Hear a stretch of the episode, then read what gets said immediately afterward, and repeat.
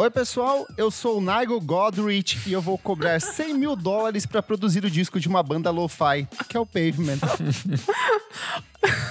Oi, pessoal, eu sou a Elo Cleaver, da revista Balaclava. Olá, pessoal, eu sou a Isadora Almeida, da Popload Radio. Eu sou o Nick Silva, do Monkey Bus. Qual é? Dudu Marotti aqui, produtor. Eu aqui, Gui Jesus, também produtor, engenheiro de áudio. Boa! Aê! E no programa de hoje, o que faz um produtor? A gente vai discutir um pouco sobre os processos, como nasce um produtor, onde vive, o que faz aquele cara, aquela mulher que fica atrás das mesas de som, o quanto interfere no processo criativo de um artista. Então, todas essas tecnicalidades, a gente tem aqui dois caras incríveis da música brasileira que a gente conseguiu reunir em um só programa. Estou muito feliz com a presença presença dos dois. Uh! E a gente vai conversar com eles sobre isso hoje à noite. Certinho, gente? Certíssimo. Mas antes o que, meu amigo Nick Silva? Mas antes, segue a gente lá no Twitter e no Instagram no arroba podcast VFSM. Você também pode acessar a gente lá no www.vamosfalarsobremusica.com.br. Lá você tem o que? Tem todas as dicas, tem todos os programas, tudo organizadinho, certinho para você ouvir e pegar as dicas, já tá tudo com link. O Kleber faz um trabalho excepcional para deixar tudo mastigadinho para vocês. Então, só chegar lá e, e acessar. E segue a gente aonde, Nick? Você também pode seguir a gente no lugar que você ouve o seu podcast, no Spotify, no Deezer, no Google Podcasts, no Apple Podcasts, onde quer que você ouça, dá um, uma seguidinha lá que esses números são importantes pra gente. E se sobrar um dinheirinho todo fim do mês? Se sobrar aquele cincão ou um pouco mais, né? Aí você pode ajudar a gente no Padrim, padrim.com.br barra podcast VFSM. Você vai ter acesso ao nosso grupo fechado lá no Telegram, Telegram que tá bem legal, tem várias discussões. Hoje a gente estava discutindo de fazer uma mega cena com todo mundo e se caso a gente ganhasse, a gente iria se vacinar em outro país para poder ir em festival fora também, porque assim, tá saindo uns festival foda e aqui no Brasil a perspectiva de vacina tá uma merda. Enfim, lá rola muita coisa e além disso você pode o quê? Você pode assistir nosso programa, nossa gravação aqui e mais um monte de coisa, ter acesso ao programa antecipado e sim, tem bastante coisa rolando lá. E essa semana foi ao ar o segundo de três capítulos em que eu e Renan Guerra nos debruçamos na discografia da Bjork. A gente já falou sobre o Post, a gente já falou sobre o Homogenic e quem é apoiador do nosso podcast já teve acesso ao especial sobre o Vesper Time. Então, se você tem aquele dinheirinho sobrando, apoie a gente gente ajude o nosso podcast a crescer cada vez mais. Certinho? Certíssimo. Vamos lá, gente. Vamos direto para a pauta aqui que hoje o assunto vai render. Começar aqui, Dudu Marotti, em atuação desde a década de 80, trabalhou na produção de obras seminais da música brasileira, como clássico Hip Hop Cultura de Rua, que é o primeiro registro de hip hop aqui no Brasil. Ele ajudou, de um jeito ou de outro, a moldar essa cara do pop rock nacional dos anos 90, 2000, 2010. Você pode não saber quem é Dudu Marotti, mas você provavelmente já ouviu algum trabalho produzido por ele. Ele que já trabalhou com Skank, Patofu, Adriana Calcanhoto, Emicida, Baiana System, Lagoon, J Quest, é só é, hits de gerações diferentes, multiplatinado, e multiplatinado, quando eu falo multiplatinado, não é no videogame, é na vida real, ele tem muitos discos de platina ali acumulados vencedor de Grammy e conta com mais de 500 milhões de plays somente no Spotify. Isso sem contar os players de, de, de YouTube da vida, de Peratex da vida. E Dudu, eu já quero chegar perguntando para você um pouco, se você puder me dar um resumo da sua carreira, da sua relação com música, como que você foi mergulhar nessa relação musical até o momento que você se descobriu como produtor. Eu sou produtor desde sempre na verdade, porque eu comecei aos 14 anos eh, tocando, fazendo um curso de mexicano de órgão é, numa loja da Yamaha aqui em São Paulo. E lá eu conheci os sintetizadores, e os sintetizadores me levaram a outras coisas. E, e eu vi, eu já estava no estúdio com 19, 20 anos, o que naquela época era, era muito cedo. Eu cheguei a participar de algumas bandas e tal. Tinha um momento que eu tinha uma banda eletrônica que fazia rap também na segunda metade dos anos 80, que não ficou muito conhecida, chamada Tarsila. E foi engraçado que a gente foi tocar, a gente foi tocar em Campinas e num, num show num, num, evento enorme no Centro de Convivência em Campinas, tinha umas 6 mil pessoas, só que era voltado para o rap. E a gente, putz, a gente, a gente tocou um pé house naquela época, achando que a gente ia se dar bem. E a gente foi, e a gente foi vaiado pelas 6 mil pessoas e tal. É, mas, mas foi demais, eu não fiquei chateado, não. Eu achei engraçado. Era, era uma festa, era uma- um evento que estava fazendo numa uma equipe de som do ABC, chama, se- chamava-se Cascatas. E, e o, e o DJ da Cascatas, que acabou de tocar, ele tocou uma música Pararam, pararam, pá, pá. E de repente, a pi- todo mundo, as 6 mil pessoas começaram a dançar e gritar e tal. Era uma música, era uma, uma disco funk chamada You Get Me Hot, do Jimmy Bullhorn. E quando eu escutei o poder daquela música naquelas pessoas ao vivo naquele momento, eu falei: não, cara, o que eu tenho que fazer não é isso que eu tô fazendo, o que eu tenho que fazer é aquilo. É aquilo ali. Maravilhoso. É, é- é cuidar do som que vai tocar e que vai mover todo mundo. Minha parada não é ao vivo, não é a minha. Não é, é, pra muita gente é, mas não era a minha. E eu passei a me dedicar somente a isso. E aí o hip hop cultura de rua meio caiu no colo, assim, porque eu tava, eu tava querendo, eu tava tentando começar a virar produtor de verdade. Gente, eu tinha produzido uma base para um, pra um disco de, uma, de um personagem do SBT chamado Vovó Mafalda. Eu amo. É, eu tinha produzido uma, ba- uma- a base da, da música Tumba Lacatumba, Tumba Tá. Meu Clássico, Deus, um um clássico! Meu Deus, É. Dudu! É, exatamente. Eu que fiz toda aquela base e depois assisti o Valentino Guzzo gravando aquela voz, gente. E aí eu- eu- foi assim que eu comecei. E o, e o grande produtor de, de uma geração antes que eu, Peninha Schmidt, me deixava em um montão de gravações, me deixava em um montão de gravações que ele produzia, muitas mesmo. Ele, ele- eu, eu, por exemplo, tive no começo de carreira, eu assisti o- um disco ao vivo do Jorge Ben que ele fez, que é o disco que virou, Uou. que lançou W Uau, Brasil. uau, uau. W Brasil, foi gravado lá no Rio de Janeiro. Eu assisti uma banda de funk que depois sumiu, chamada Gueto. Aí depois eu assisti lá nas nuvens uma gravação do primeiro álbum do Ed Mota, que o Liminha estava produzindo. Eu, eu assisti muitas gravações para aprender, porque naquela época não tinha escola, não tinha nada, né? E, e aí o hip hop de rua caiu no meu, caiu no meu colo. Mas o mais louco, cara, é que a gente não tinha a mínima ideia do que tava fazendo, cara, assim. É, é, é, é, a gente, onde, em frente à lanchonete Estadão ali, já era o Estadão e hoje é um hotel ali. É, é, Ah, tinha uma sei. portinha que você subia, você subia no segundo, terceiro andar, e era um estúdio muito antigo, que era da Rádio Dourado. Ainda existe Rádio Dourado? Sim, sim. Sim. então, mas é da Rádio. Existe. Então, e a Rádio Dourado, dos anos 50, tinha um estúdio gigantesco. Gigantesco. Mas assim, que cabia, sei lá, orquestras, entendeu? Uou. E aí a gente, a gente pôde usar uma mesa inglesa da EMI, uma coisa incrível, e a gente foi assim que a gente gravou o, o- eu gravei os artistas Código 13 e MC Jack. E o mais louco, em Código 13, a gente fazia Miami Bass, que virou funk, antes do Miami Bass. A gente nem sabia o que a gente tava. Cara, era uma coisa muito intuitiva, assim, muito. Sei lá, a gente foi fazendo, entendeu? O que a gente sabia. E é engraçado que muitos anos depois, muita gente procura, assim. O Emicida mesmo diz que o centro da cidade, que é uma música que eu fiz pro MC Jack, que é muito importante na formação dele, enfim. Coisas assim que eu fico até surpreso, assim.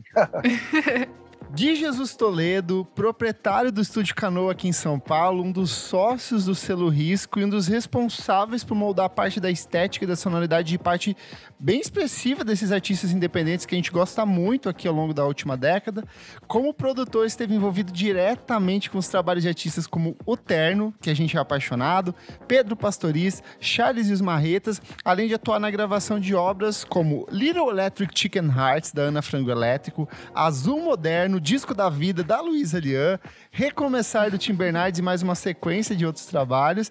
Eu quero entender de você, é, Gui, que tá sempre imerso nessa cena que é um pouco mais independente, mas eu quero entender um pouco da sua relação, relação com música, como que você foi se, é, se apegando à música até o ponto de se perceber como um produtor também.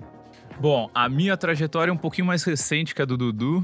Não, não tenho, talvez, todo esse lastro fonográfico e, e- e de experiência que ele tem. Mas eu comecei agora há uns 12 anos atrás eu, quando eu tava naquela famosa indecisão de saindo do colégio, que faculdade fazer, que caminho tomar, né, da vida, eu tinha uma única certeza que eu sabia que eu queria trabalhar com música. Não sabia exatamente o que eu queria fazer, mas eu tinha esse sonho, assim, de ganhar a vida trabalhando com música. Ao mesmo tempo, na escola eu era meio nerd, assim, adorava matemática, adorava física e não era exatamente um ótimo instrumentista, assim. E daí, quando eu estava para me formar na escola, eu descobri um curso aqui em São Paulo que chama IAV, Instituto de Áudio e Vídeo, e, e fui fazer um, um, primeiro curso de áudio básico, áudio básico e acústica, para entender um pouco o universo do estúdio. E daí eu me apaixonei, entendi que no estúdio eu podia é, gravar samba, rock, pagode, funk, eu podia meio que cada dia fazer, tô pondo uma aspas aqui no ar, fazer parte de uma banda diferente, de um estilo diferente. E daí em 2012 eu abri o estúdio, o estúdio Canoa, e, e, e, sinceramente, à época eu, eu nem sabia exatamente o que um produtor fazia mas eu tinha a ciência de que na hora do estúdio tinha alguém, um alguém daquelas todas cabeças tinha que ser responsável tanto pela estética sonora, digamos assim, que estava sendo registrada, como também pelos caminhos criativos, pelas decisões de, de takes e coisas assim, e também de, de, de assim um clima né, do estúdio. Sim. Então é, o Dudu vai saber falar melhor do que eu até, mas tem uma hora que a gente trava também, que é importante sair, tomar um café e arejar e dar uma volta e beber uma cerveja e virar um whisky, qualquer coisa assim do tipo. E daí foi aí que, nos primeiros trabalhos que eu fiz no estúdio, que foi do Charles Marretas, o, o disco homônimo deles, de 2014, e o compacto do Terno, que tem o tic-tac e o harmônio, o lado B, o tic-tac eu gravei aqui já no estúdio, que eu comecei a entender, assim, de tipo, é, pô, se a gente quer chegar nesse resultado, vamos fazer tal e tal coisa, vamos gravar tal elemento primeiro. E foi aí que eu fui criando, eu diria, a minha escola de produção também. A partir disso que você falou, já quero perguntar, é, eu quero entender um pouco o que faz um produtor na concepção de cada um de vocês, como que vocês se organizam, o que, que é um, um método de trabalho, o que, que faz o cara que fica por trás daquele vidro que bloqueia o som, que tem aquela mesa de, de equipamentos enormes ou às vezes muito reduzida. Eu queria entender o que, que faz um produtor de uma maneira assim muito simples para um público que é, às vezes vê ali um nome, ah, Jack Antonoff, ou vê um, um Steve Albini, ou vê esses nomes de destaque, mas não sabe exatamente o que faz um produtor. Cara, eu acho assim, é, hoje em dia é muito múltiplo isso. Acho que com a digitalização né, do áudio e uh, os, os, processos de gravação e edição, é, tudo digitalizados, isso mudou muito. Acho que lá atrás existia uma hierarquia que era um pouco mais clara de um produtor que comandava a sessão e falava é, A mais B o que seria feito de certa forma, mas existia também um, um, outro sujeito que era o arranjador, eventualmente, que o produtor falava assim: ah, eu quero as cordas num clima assim, assim, assado, uma abertura de vozes desse tipo, e daí o arranjador que canetava isso e passava para orquestra e tal. Hoje em dia, eu acho que é muito, até os processos como um todo, você ir e voltar, lupa, grava em cima e coisas do tipo, são muito mais abertos. Então acho que assim, tem hoje em dia desde o produtor que é um beatmaker e, e trabalha, assim, digamos, com rap, ele faz o beat, mas pensa também em harmonia, ajuda um pouco eventualmente até em melodia e coisas assim do tipo. E tem até o outro limite, o produtor que toca tudo, toca baixo, toca bateria, ele mesmo toca todos os instrumentos da, da, da, da, gravação, ele que dá o clima, ele que conduz o take de voz do, do cantor e coisas do tipo.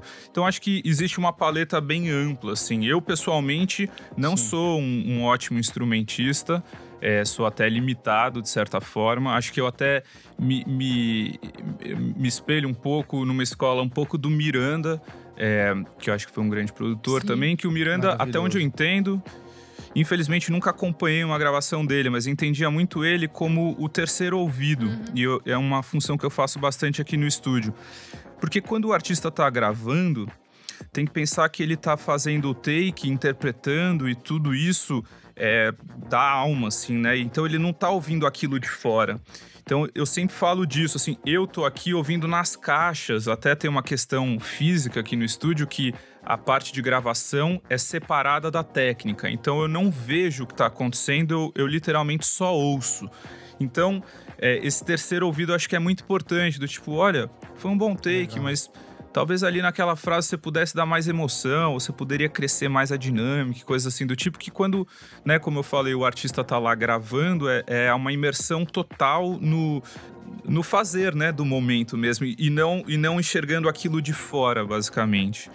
Então, eu, eu acho que eu me encontro por aí, assim. Eu sou muito apaixonado por timbre, que é tipo, ah, uma guitarra, se você coloca três microfones diferentes, ela vai soar diferente. E o mais importante que eu acho, o, o, o, guitarrista vai tocar diferente dependendo do microfone, digamos, que você coloca no amplificador. Então, essa comunicação entre o que o guitarrista pensou lá como riff e tal. Eu, como estúdio, colocando o estúdio a favor né, da produção, então é, vamos, vamos no sentido do que o guitarrista tinha pensado, o que a banda tinha pensado, e fazer essa interface entre o que está acontecendo no amplificador e jogar isso, hoje em dia, no caso, dentro de um computador, basicamente. Né?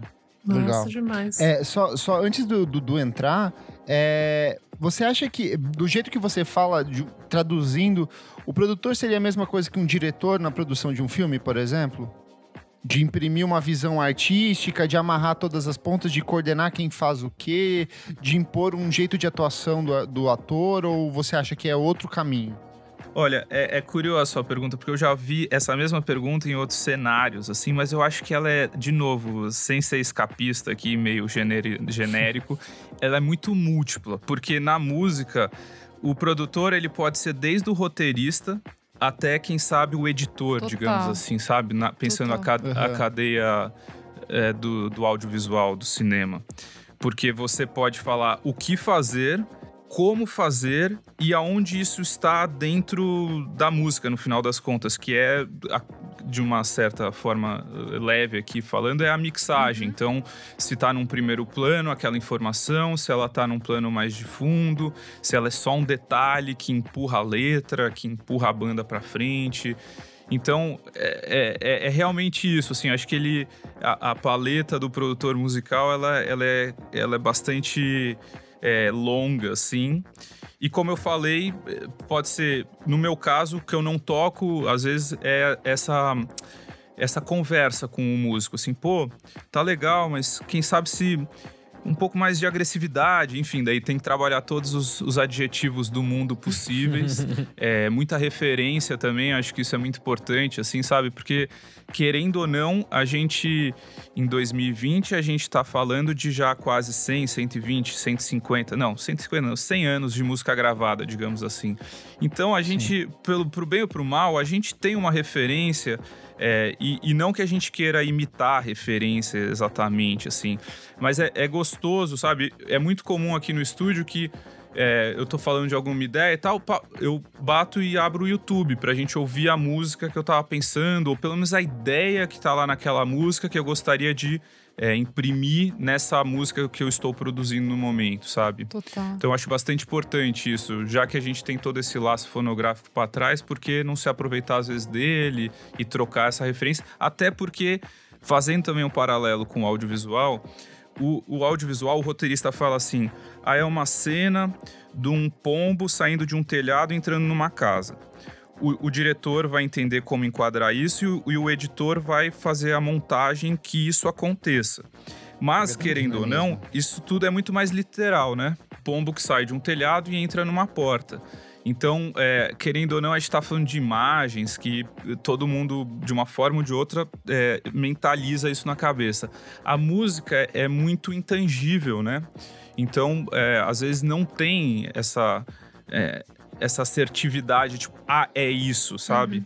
Então, é por isso que trabalhar os adjetivos, eu brinco que um dia eu ainda vou escrever a arte do talkback, que talkback é o microfone que a gente fala com os músicos, porque, puta, se você abre o talkback E, e dependendo do músico também, não dá uma resposta pra ele. Às vezes o cara, pô, o cara não gostou do tema. Mas na verdade tá ótimo, sabe? Então, então é, é quase um sutil, assim. psicólogo, Ou até mesmo É quando- psicólogo, exato. É quase É. isso, cara. É quase. Não, imagina, não, a única coisa que eu ia falar que lembrou muito é da entrevista que eu fiz com a Sofia Chablau, que eles comentaram que a Ana Frango tava meio que nessa coisa de ser uma é, cheerleader, assim, de tipo, de animar eles, entendeu? E eu achei muito genial, porque o produtor pode ser isso também, né? É, é- é muito legal.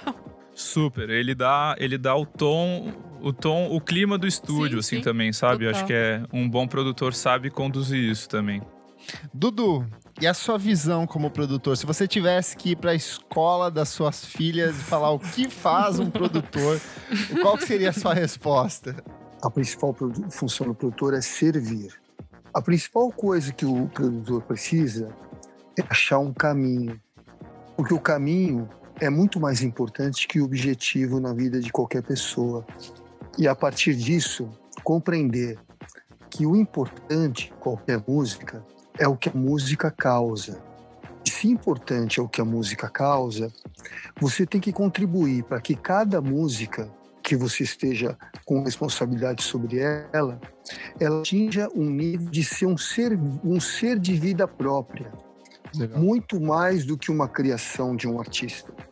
E para conseguir isso, que uma música ser, seja um ser de vida própria, o produtor, a, a- a missão do produtor é extrair de qualquer artista algo que o artista nunca imaginou que fosse capaz. Essa é a missão. O maior exemplo de músicas que têm vida própria e não dependem do artista, por exemplo, é qualquer música do Bob Marley. O Bob Marley já morreu faz 40 anos. As músicas dele não dependem dele para viver. Elas parecem como novas para cada geração que chega. Caralho, Eu- que suco de é. resumo. É, mas maravilhoso. Mas para chegar nisso, você falou que o produtor ele tá ali para servir, para ajudar, para auxiliar, para criar um equilíbrio, encontrar a mensagem por trás da ideia do artista. Existe um método seu, alguma coisa que você faz, sei lá, na primeira semana de gravação eu só sento com a banda, a gente conversa onde eles querem chegar, na semana seguinte a gente entra dentro do estúdio. Como que você se organiza em cima disso a partir da, sei lá, chegou o- a, a Isadora. Isadora quer lançar um disco, ela chega pra conversar com você. Dudu, gosto do seu estilo de produção. Quero lançar meu primeiro trabalho de estúdio. Como que, como que começa essa conversa, essa relação e essa organização por parte de você? Quem é Isadora? Quem Eu. será Isadora? Eu. Não, você não entendeu. Você não entendeu A eu Isadora gosta de pós-punk. Tipo ISD, assim? Hum, Acho que faz um Joy ah, não. É mais o Joy Div... É, é. Que ISD é uma banda feminina de pós-punk de Nova York, Sim. maravilhosa. Sim. A gente ama, mas não é a vibe dela, não. É- a é, vibe eu sou dela mais é do mais Brit, e sou as mais do pessoas Brit. declamando a música, mais default ali. mas The Fall. Mas quando eu pergunto quem é Isadora, é a primeira coisa é quem é Isadora. Eu, eu, eu sou uma pessoa, gente, que eu acredito, eu não acredito no futuro. Eu também não acredito no passado. Eu só acredito no momento presente. Eu acho que a gente pode planejar futuro, mas tudo depende do que a gente fizer a cada dia. Então, eu sou favorável que se crie um caminho. Por exemplo, quem tem 30 anos hoje está começando a fazer música agora, já tem um pouquinho de lançamento, provavelmente tem chance de lançar música pelos próximos 50 ou 60 anos. Porque a vida das pessoas que têm 30 anos, média, vai ser, provavelmente vai ser mais de 90. Então, o que eu acredito hoje é um caminho que você vai criando a cada dia, a cada história que você for fazendo, e você pode ir para lá, para cá, sumir, foge para lá e para cá, mas assim, você vai nesse caminho, caminho, caminho, caminho. Então, não me interessa muito. Já me interessou em outra época, tipo, onde vocês querem chegar? Onde vocês querem chegar é muito pequeno. É muito pequeno. Não, não adianta nos dias de hoje. O que eu preciso hoje é qual é o próximo. Vamos fazer o próximo passo, o próximo passo, o próximo passo. Vamos achar uma linha. Vamos achar uma linha de uma linha storytelling. Vamos, vamos achar.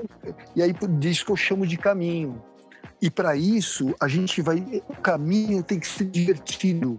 O caminho da gravação tem que ser misterioso.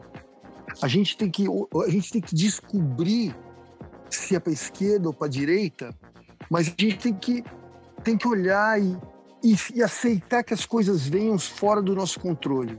Aí é que a Tá. gente começa a, a progredir, senão não progride. Você teria algum exemplo de um artista que, que sintetize isso de um processo de produção seu, de alguém que você se desenvolveu a partir disso, que você sentou e tentou entender e a partir disso foi desenvolvendo o disco? Claro. Algum exemplo tátil disso, assim? Teve um artista que eu conheci em São Paulo, é, num show na represa de Guarapiranga. É, era inverno.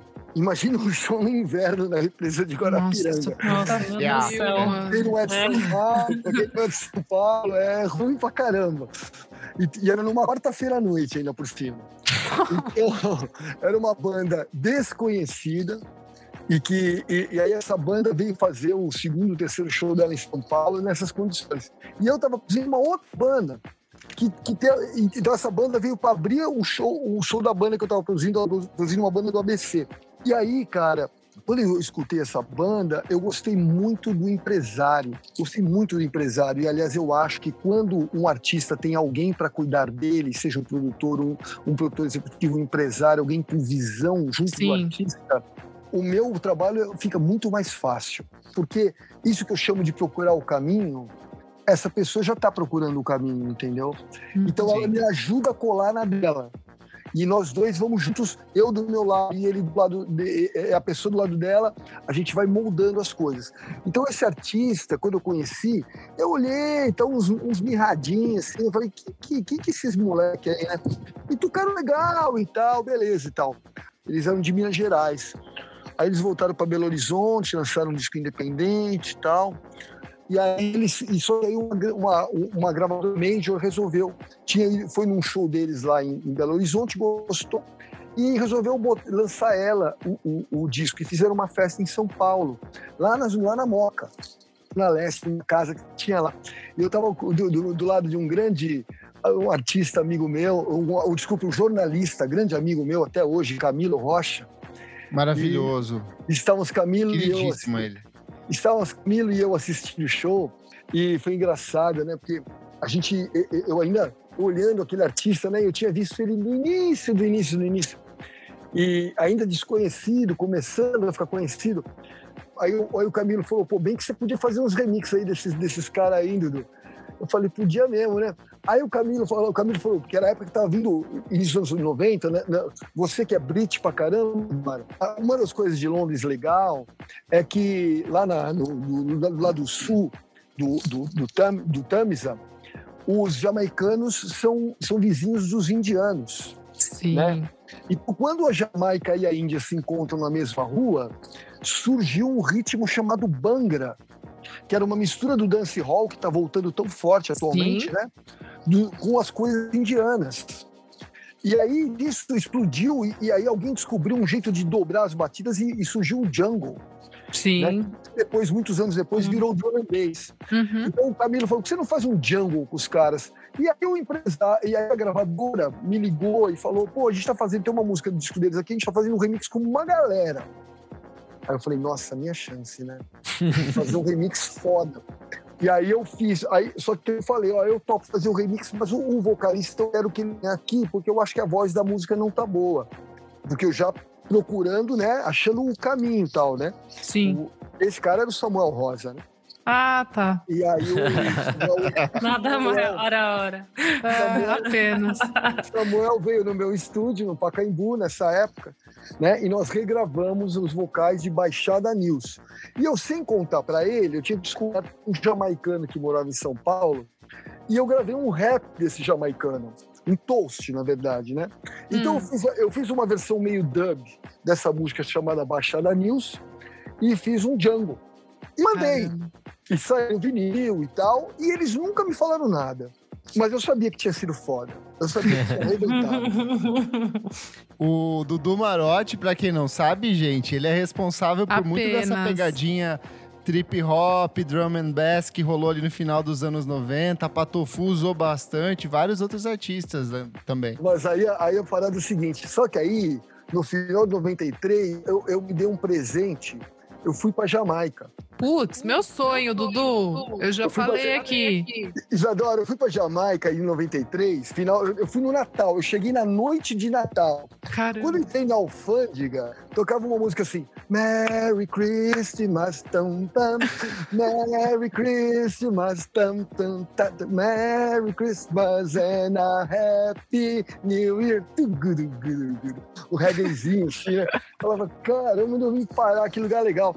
Só que aí, quando eu saí na rua, eu descobri que não tinha reggae na Jamaica. Era só dance hall. Era Uhum. só tum, tum, tum, tum, tum, tum, pra onde ia, cara. Ti- Tipo, qualquer borracharia tinha um PA na frente. Sim. Aí eu falava, gente, o que é isso? E aí eu acabei indo parar numa festa de 10 mil pessoas, Meu Deus. com os, os locais lá, que eu me, me arrumei lá. E, cara, eram caras que, que, que era aquela coisa de, de, de tocar o ridim, tocava o ridim, ia tocando em cima, fazendo seu vocal em cima. E aí, quando alguém gostava, o, cara- o DJ, o. DJ fazia o rewind. Só que pro DJ Sim. fazer o rewind, todo mundo fazia. Aqui no, nas festas do R&B, todo mundo fazia bum, bum, bum, bum, pra fazer o rewind, né? Só que lá não era bum, bum, bum, bum, era revólver de espoleta, que eles botavam pra cima. Começava todo mundo atirando tiro de espoleta. E aí, quando eu vi tudo isso, cara, imagina como eu voltei. Nossa. As informações que eu voltei, eu tava. E ali, dali a alguns meses, eu recebo um telefonema do nada, juro que do nada. Um dia à tarde me liga um cara que eu nunca tinha ouvido falar, chamado Ronaldo Viana, que trabalhava na Sony Music, falou: Dudu, é o seguinte, o Skank tá em estúdio no Nas Nuvens, no Rio de Janeiro, e tá sem produtor, e eles gostariam de fazer um teste com você. Você Caramba. toparia? Eu já, nessa época eu já tinha um produtor de publicidade, eu tinha feito. Gente, o, eu sou tão velho que a primeira música que tocou na MTV Brasil eh, foi um remix meu da Marina Verdade. Lima. Da Marina Meu Lima. Deus, é verdade. Caramba! A MTV já acabou, veja bem, eu fiz a primeira, cara. Você vê como eu já tô velho na fita. Meu Deus. Que é uma história louquíssima também, essa aí, louquíssima. E, mas, mas eu vou tentar resumir, porque a resenha aqui é boa, né, gente? E aí, cara, eu tava muito preparado pra fazer o calango, gente. Eu sabia tudo que tinha que fazer, cara. E aí os caras que estavam começando a gravar no estúdio de baixo e, eu- e, e ele, e, e me instalaram no estúdio de cima. E eu montei toda a minha tralha e falei, me dá tudo que vocês estão gravando aqui. E aí eu ia modificando tudo. E foi a primeira música que acho que saiu, eu lembro até hoje da cara do empresário do Skank, Fernando Furtado, ao ouvir a minha versão de Te Ver. Meu Deus, Gente para. Meu Deus, céu. tô emocionada, Eu lembro- meu Deus. Eu É um lembro que... super eu lembro- hit. Eu lembro, eu lembro que a, hora que tocou a guitarrinha que fazia assim, pim, pim, que era um sonzinho que eu tinha posto, ele abriu um Meu sorriso, ele olhou Deus. pra mim assim, tipo, meu Deus do céu! E aí, e aí o Fernando era tão sinistro, por isso que o teu empresário é muito importante. O empresário Sim. era sempre junto do produtor musical. E aí a, aí a Sony tinha inventado um disco de remixes do Roberto Carlos. Não, re- remix não, não, não era isso. Era, era de covers. Eram artistas fazendo versões de músicas do Roberto Carlos. E é o seguinte, precisa ter muita sorte. E para ter sorte, gente, tem que fazer muita oferenda na vida. Gente, Não existe. Existe você fazer oferenda, existe você ter espiritualidade, existe Sim. tudo isso. Né? Então, cara, quem tinha feito uma puta versão pro disco era o Lulu Santos. Só que o Lulu Santos era de uma outra gravadora. E na época o presidente era da BMG. E o presidente da BMG, que por acaso está trabalhando comigo hoje, figura Luiz Oscar Niemeyer, é, o, o- ele não deixou sair porque era pela Sony, não podia tal. E aí pra gente coube produzir o quê? É proibido fumar. Só que o- Clássico, clássico. Clássico. só que, o- só que o, o produtor do disco era o Frejá. E o Frejá já me conhecia. E o Frejá já me conhecia dos anos 80, eu já tinha cruzado ele umas vezes. E aí eu falei pros, pra galera, ó, fala o seguinte, avisa o Frejá que não é ele que vai produzir, sou eu. Pô, não, ele vai junto comigo, mas, mas ele fala, mas como é que fala? Eu falei, deixa que eu falo. Eu era maluco. Eu simplesmente eu falava, não, deixa que eu falo. Mano, ele chegou no estúdio e eu fiz uma base que era meio que o que falava, o negócio de beatmaker. Só que ser beatmaker é pouco, gente. Desculpa. Ah, oit- numa música com voz, 80% da música é voz. Hoje mesmo eu estava ouvindo aqui a Carne com a, com a Elza Soares. A base é legal, mas é essa que é foda, gente. Desculpa. Sim, entendeu? sim, sim, Então não adianta ser só beatmaker, tem que Total. arrebentar a voz também. total. E aí, e aí eu, eu já sabia disso, porque eu, eu tinha trabalhado muito com publicidade, naquela época era, muito, era, era um bom negócio aqui em São Paulo, produzir publicidade. Aí quando o Frejão ouviu a, ba- a base, ele falou, Dudu, põe fundo aí, vai se fuder. Caralho. É. E aí, e aí- e aí tem história, assim, por exemplo, o Liminha tinha lá no- nas nuvens um microfone da Telefunken, que o Gui deve conhecer, o- conhece bem, o Ela 251, um microfone deve custar uns 50 mil dólares, 30 mil dólares, sei lá. Uou. E eu botei do lado um SM58 chinfrim, recebo em qualquer pauta. Botamos os dois. Foi 58. É claro que ficou 58, porque também o Samuel tinha que cantar, é proibido fumar. E aí é o seguinte, aí eu comecei a trazer essa história e Gui, é onde eu falo do caminho. E aí vocês querem um exemplo prático. É o seguinte, gente, quando um cantor vai cantar uma música, ele, e ele compôs, se ele não to- cantou ela muito em show, não tem a mínima ideia como canta. Não sabe. Sabe afinar, mas não sabe a interpretação. Interpretação é um mistério. Esse é um mistério de E como que você inúmeras. auxilia o artista nisso? Não é nem auxilia, Kleber, é vamos se jogar todo mundo. É doideira, cara. É doideira. Aí, aí já naquela época eu inventei a história que é vamos filmar, filmar, filmar, filmar e depois edita. Vamos filmar tudo e depois edita. Vamos gravar tudo e depois monta. Mas não porque é mais fácil, não é porque é mais difícil. Porque é muito mais louco. Porque aí é que você pode fazer as coisas sem censura. Aí é que você pode dar um mergulho na profundidade. Porque senão é muito, tudo muito facinho. Entendeu? Senão não é nada. Senão não Uhum. é nada. Então tinha que ser aquela interpretação que, tipo, uau! Era a música de Roberto Carlos, gente. Então, assim, não podia vacilar. Então nós metemos uma porrada ali. Então, Que demais. Eles pegaram dinheiro do disco do Roberto Carlos para fazer Proibido Fumar e outro dinheiro para fazer o Calango. Então teve um dinheiro duplo. Aí, a gente deu Uou, sorte- e a gente teve sorte que foi o plano real ali. que Que deu um legal. pouco mais de estabilidade É, deu gravar. estabilidade. Não, então, Saudades, mas o paridade Brasil do dólar. O Brasil, o, o Brasil tava eufórico. A gente, você acredita que o Proibido Fumar, quando foi para as rádios, as rádios acharam muito radical? Ô, louco. Sério? Então eu tava no caminho certo. Nossa, eu tocava na- no planeta Xuxa o tempo inteiro essa música. A música demorou dois meses para estourar. Foram os DJs da noite que estouraram. Nossa, que legal. Ela funcionava na pista. Muito, né? Aí, aí depois de Proibido Fumar, eu acho que foi. É, é, tiveram, acho que foi Macaco Cidadão, é, tive- Pacato Cidadão. Aí, ó, até o Dudu Macaco. caiu no, no macaco. É, É o meme que eu lembrei, tá registrado, história. É o meme vivo. É que na hora que eu ia falar do Pacato Cidadão, eu já lembrei da história do cara há pouco tempo que começou a xingar o Samuel no Facebook. É muito boa dizendo, essa dizendo que história. ele era racista. do macaco. Essa história é muito maravilhosa. Aí eu lembro da história no meio e fudeu tudo. e Muito aí, bom. então, aí quando entrou o Tiver, Jack Tequila, né? Aí acabou tudo. Aí, Nossa, daí. Dudu. Realmente. O álbum tocou sete músicas. Dudu, eu só preciso expor aqui muito, porque todo mundo sabe que eu sou muito fã de Skank. Em 2019 eu fui lá no show do Espaço das Américas, eu chorei muito, então eu só quero. Eu só quero te agradecer, Dudu, porque tá fazendo. Eu tô sentindo meio que uma conexão aqui do, do cosmos, que eu gosto de música jamaicana, eu gosto de música britânica, eu gosto de Cidade Negra, Skank, e aí agora formou um megazord na minha cabeça. E muito obrigado, Dudu, por tudo. Aí, Isa, se liga desse, dessa fita que eu vou falar. O nosso trabalho durou. Aí veio o samba Poconé, que aí, aí foi demais. Aí foi estouro de estouro. do Total, estouro, total. Gigante. Explosão, clipe no Mineirão, cruzeiro, no meio do Cruzeiro Atlético. Ixi, gente, fomos para Nova York, foi uma doideira. Sim. Uau, auge. Uma doideira. Mas aí, em seguida, eu parei de trabalhar com o Skank. Uhum. Acabou, eles resolveram ir para um outro caminho tal, tá tudo certo. Naquela época eu fiquei até meio magoado, mas foi uma criancice minha, não tinha nada a ver. Aí em 2000, Aí você já acabou de responder uma pergunta minha que era isso. Eu queria saber se o produtor sente mágoa quando o artista migra. só quando é um idiota. Gui, você acha também? Hoje, hoje eu digo artistas. Concordo. Trabalhem com vários produtores ao mesmo tempo. A melhor coisa que um artista pode fazer é faz uma faixa com um, outra faixa com outro, outra faixa com outro, que aí todo Que mundo dá o seu, todo mundo dá o seu melhor o tempo todo. É porque assim, música e ego não combina, gente, desculpa. Verdade. Boa, Música- boa, A gente, boa. a gente tá aqui para servir, para criar um ser vivo. Aquela música, ela tem que ser maior que a gente. Se- se- é, é que nem filho, sabe? Criar filho e depois chega quando o filho cresce, não, meu filho não vai sair, não pode fazer isso, não pode fazer aquilo. Não, pode, não é nada disso. A música tem que ser. ter- A música vai ter a vida dela e ela vai ser quem ela quiser ser. A música, ela vai, às vezes avisa a gente que ela quer. É muito louco. Mas voltando a falar do, do Skank, aí, aí nós só de caminho.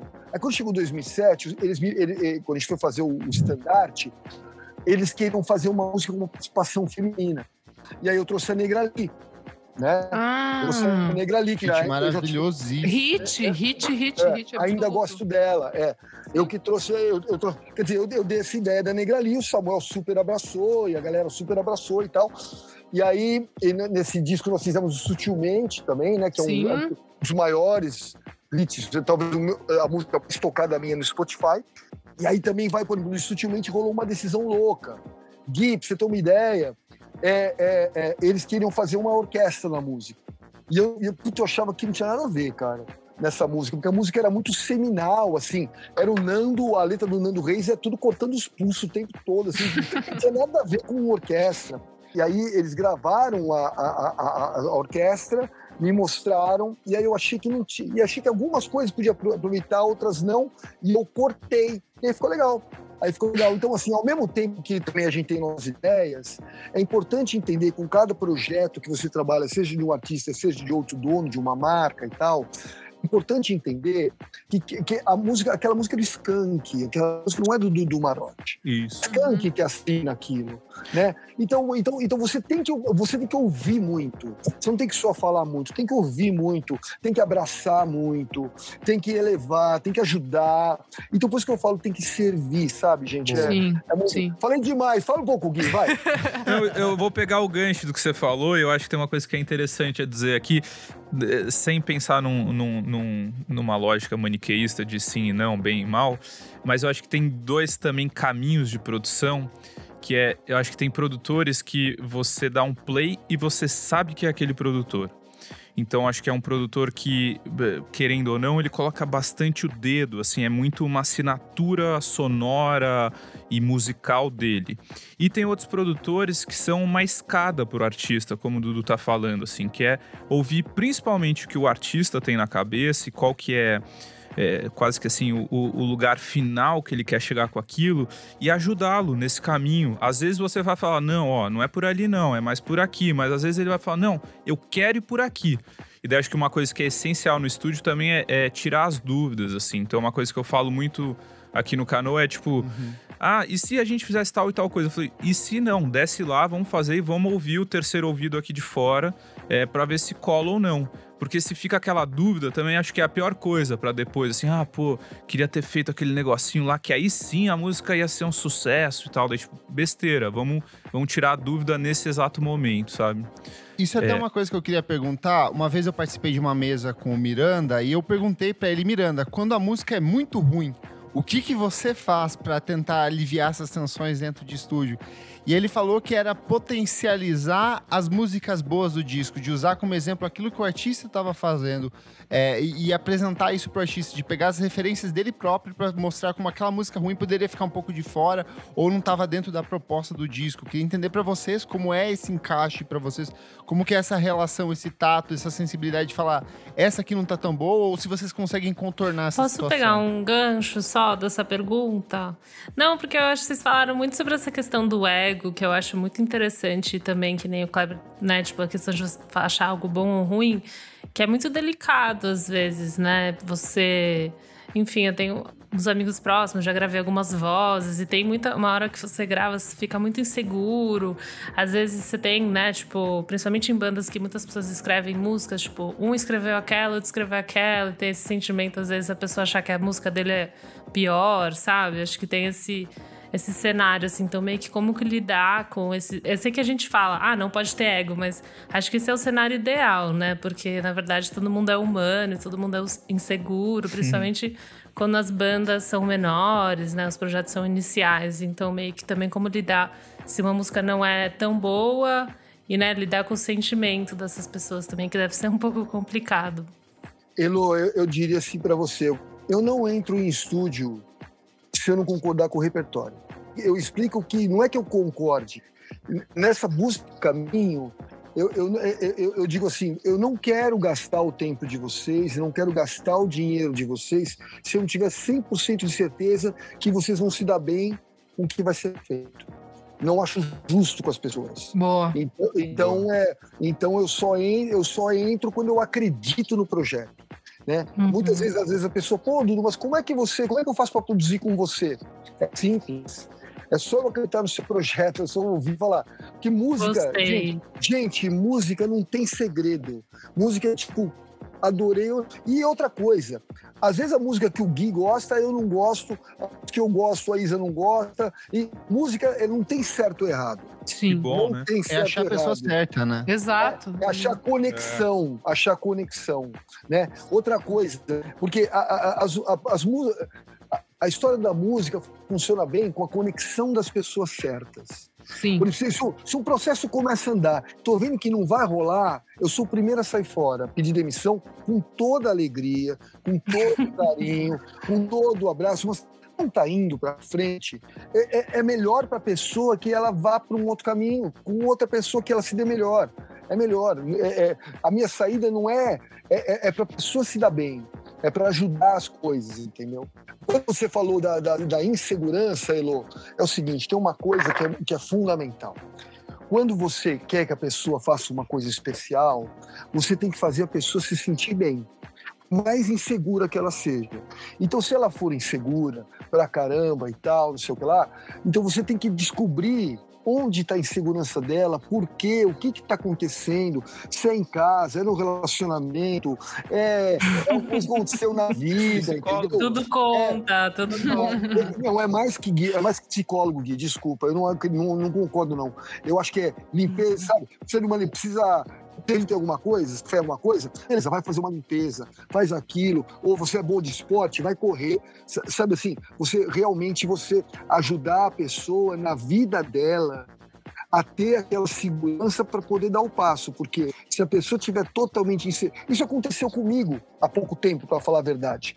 Uma artista que veio aqui, ela não é a profissão dela não é music, ela é uma mulher, ela não era musicista, não era artista mas eu descobri nela um potencial incrível de compor e de cantar. E ela chegou muito, muito, muito, muito, muito insegura.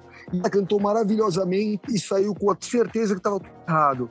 Que e estava o que eu falava para ela, ela tinha certeza. Eu falei, bom, eu falei, então já que está tudo errado, faz assim, ó. É, vamos parar por aqui, a gente para por aqui, porque está tudo errado. E aí você entra de novo de outro jeito e, né, e com todo carinho, com todo amor e tal. E aí, e parei de falar com ela. Parei de falar com ela, fiz um silêncio. Foi perfeito. Passou três dias, ela reconsiderou, ela tinha o que a gente tinha gravado. Ela, ela ficou sem ouvir uns dias e ela começou a entender. Precisou ter uma, um certo rompimento para a pessoa, um rompimento no processo, não um rompimento das pessoas, para entender que, putz, eh, dava para eu ir. Agora, se você tiver Heloísa, se tiver numa banda onde há competição interna na banda e isso é tóxico, mude uhum. de banda. É igual você ter num relacionamento tóxico. Gui, você já trabalhou com alguém que se auto-sabotava? Sim. E tem dois caminhos, né? Tem a autossabotagem consciente e tem a inconsciente também. A inconsciente é muito maluco que, que... isso, né? A pessoa nem. É, Bom, é que aí acho que ela esbarra o que você estava falando um pouco, Elo, na insegurança. Que uhum. às vezes ela tá transvestida de segurança, mas ali no, no âmago dela tem, tem aquela dúvida que, que vai dando a, própria, a auto-rasteira, né? Assim, tipo isso. O que o, o que o pegar também um gancho aqui do Dudu e já resgatando a, a pergunta inicial sobre música que eventualmente eu não acredite ou ache ruim, é, que ruim é um adjetivo delicado para isso, né? Mas é, eu já ouvi falar, não sei se é, é, verdade também, tá? Mas aqui as lendas da produção, mas que o Miranda, acho que no segundo disco do Móveis, se não me engano, ele que fez o primeiro, né? Quando eles entraram para fazer o é, segundo. Não, é o, ele trabalha no terceiro. No terceiro. Ah, eu cheguei lá, eu acho. Então isso. por isso que eu considero o primeiro. É, eu ouvi dizer já que quando ele chegou no estúdio, ele falou: ó, pega essas músicas tudo e joga fora. Uau. Não tem nada a ver com vocês. Elas Oh my God. não transmitem a realidade de vocês. Mas, Gui, é, é assim. é- é, esse tipo de coisa é a melhor coisa que você pode fazer quando você não acredita num. É, não, então, isso é total. maravilhoso. Eu tô falando a favor aqui, que é o produtor que entra no lugar do repertório, sabe? Que acho que era o que você tava falando, Dudu, que tipo. Tem músicas, é, enfim, acho que também é, é complicado e é, talvez a gente esteja falando assim de caminhos do autoral e, e de intérpretes e isso tudo também eventualmente num mesmo disco. Mas eu acho isso maravilhoso e uma coragem é, de ambas as partes, inclusive, não só do, do Miranda, mas da banda também. O Miranda, mais que produtor, ele era um A&R. Sim, perfeito. O Miranda, eu e o Zé Gonzalez, o Tropiquilas, nós fomos diretores artísticos de um projeto que chamou Call Music. Né? Sim. E a gente passou a gente passou a conviver todos os dias durante um- dois anos praticamente. Então um aprendeu com o outro, foi muito louco. E, e hoje é tudo. Não existe engenheiro de som só, ou produtor só, ou A&R só. É tudo a mesma coisa. Tudo, tudo tem que saber tudo. É muito Sim. louco. É muito bom, Obrigado. na verdade. Eu quero entender aqui de vocês a questão de cobrança. Como que se cobra pelo trabalho do produtor? Existe participação é, na veiculação das músicas? É, varia de artista para artista? É hora de estúdio? Como que funciona? O que, que seria uma- um, um direcionamento de cada um de vocês? É, eu sou a favor, eu sou a favor totalmente de quem tem menos paga menos e quem tem mais paga mais. Eu sou totalmente Entendi. a favor disso. Eu, porque eu sou interessado em trabalhar com vários tipos de artista, então eu não vou ter um preço fixo que impeça artistas incríveis, mas que não têm dinheiro. Por exemplo, já teve, já teve artistas que hoje são grandes, né? Que me- não me pagaram, só me deram participação. Eita, esse calo- calote ao vivo! Ratinho. Não, vocês não entenderam. Vocês é o contrário, desculpa. Não, não é calote ao vivo. Não é calote. Não, ao contrário. Eu investi na parada.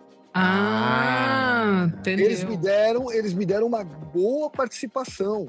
E, e hoje eles são uma, uma das Ai, que maiores bandas. legal. Hoje, esse- ho- na minha opinião, é a maior banda do Brasil hoje. Ai, que Mas- bom. Mas no É a baiana? Começo, mas no começo, eles não tinham dinheiro nenhum. E queriam trabalhar comigo, eu- e eu adorava eles, né? Então eu, eu já, eu já trabalhei com o Baiana sem ganhar nada. E, e pensando mais amplo, né, Dudu? É, é até mais rico esse caminho, porque é um ativo que a gente tem em conjunto com a banda, né? Tipo, futuro, obviamente, dependendo do contrato e tal, mas Você lida muito com isso, né, Gui? De pegar uma galera que é um pouco. que não tem um aval de uma gravadora ou alguma coisa do tipo, né? É, o Dudu até volta aí pra pergunta, mas eu, eu realmente, como o Dudu falou, eu sou muito flexível, porque acima de tudo, dependendo, obviamente, de quem me procura, eu quero fazer. Então, a, a, a- a ideia inicial é vamos, vamos fazer, vamos realizar isso aqui. Como, daí a gente vai entendendo. Como eu tenho o selo, selo risco, eu, e o estúdio, eu vira e mexe, faço umas trocas fonográficas. Então, o fonograma, né, a música ela é dividida entre o direito autoral, o conexo e o fonográfico. O autoral e o conexo é de quem cantou, tocou, produziu, ou produziu não, ou também às vezes arranjou e tal. O fonográfico é mais como se fosse uma produção executiva, quase quem pagou por aquilo. E, e é bastante recorrente eu entrar aí nessa parte, porque como eu falei, é um ativo que eu vou ter pro resto da minha vida. A minha lógica é, quando eu tiver 90 anos, eu não quero estar mais produzindo, Dudu, sinceramente. Eu quero estar Por que não, Gui? Você tá ferrado, mano. Eu vou cobrar isso de você. Tá Eu quero estar com meus netos na praia, acho que só isso. É, não vai, Mas, mas eu vou não, estar vai estar produzindo. play nas músicas que eu fiz no Vai nada, você tá maluco. 70 anos. Vai nada, você vai continuar produzindo, tem como não, mano. É, É, eu, Isso, eu sei que é o, o bichinho quando pica, né, não, não tem como Galera, fugir, né? Tipo, isso aqui é uma doença, isso aqui não é uma coisa boa. É uma doença. Muito bom. Falando, É. quer, falando um negócio de dinheiro, ó. Então, assim, ó, nos Estados Unidos, o produtor musical já tem um royalty específico, inclusive sobre streaming. Então, hoje, por exemplo, se eu quiser ganhar royalties sobre streaming, ou seja, uma participação no streaming, eu tenho que negociar caso a caso. E eu, eu, por exemplo, eu sempre procuro ganhar, nem que for um pequenininho, um royalty de streaming, porque quando havia as gravadoras e havia, e havia os vinis e havia os CDs, eu sempre ganhei participação nas vendas. Né? E, e, e, e é, é muito importante porque a remuneração é, ela completa e tal. E é muito importante que a gente seja é, é autossustentável. Então por, então, por mais que eu queira fazer uma banda e tal, eu sempre calculo se cada processo ele vai ser sustentável. Né? Por exemplo, não adianta, ah, vou fazer aqui um negócio, vou ficar seis meses produzindo um álbum que eu não vou ganhar nada. Isso eu não faço, não. Hoje eu não faço, não. Não dá. Uhum. Tem que, porque senão, aí, aí, aí você começa a ficar sem dinheiro, aí você vai se desinteressando, é ruim. Então tem, todos os processos têm que ser sustentáveis. Massa demais. Boa.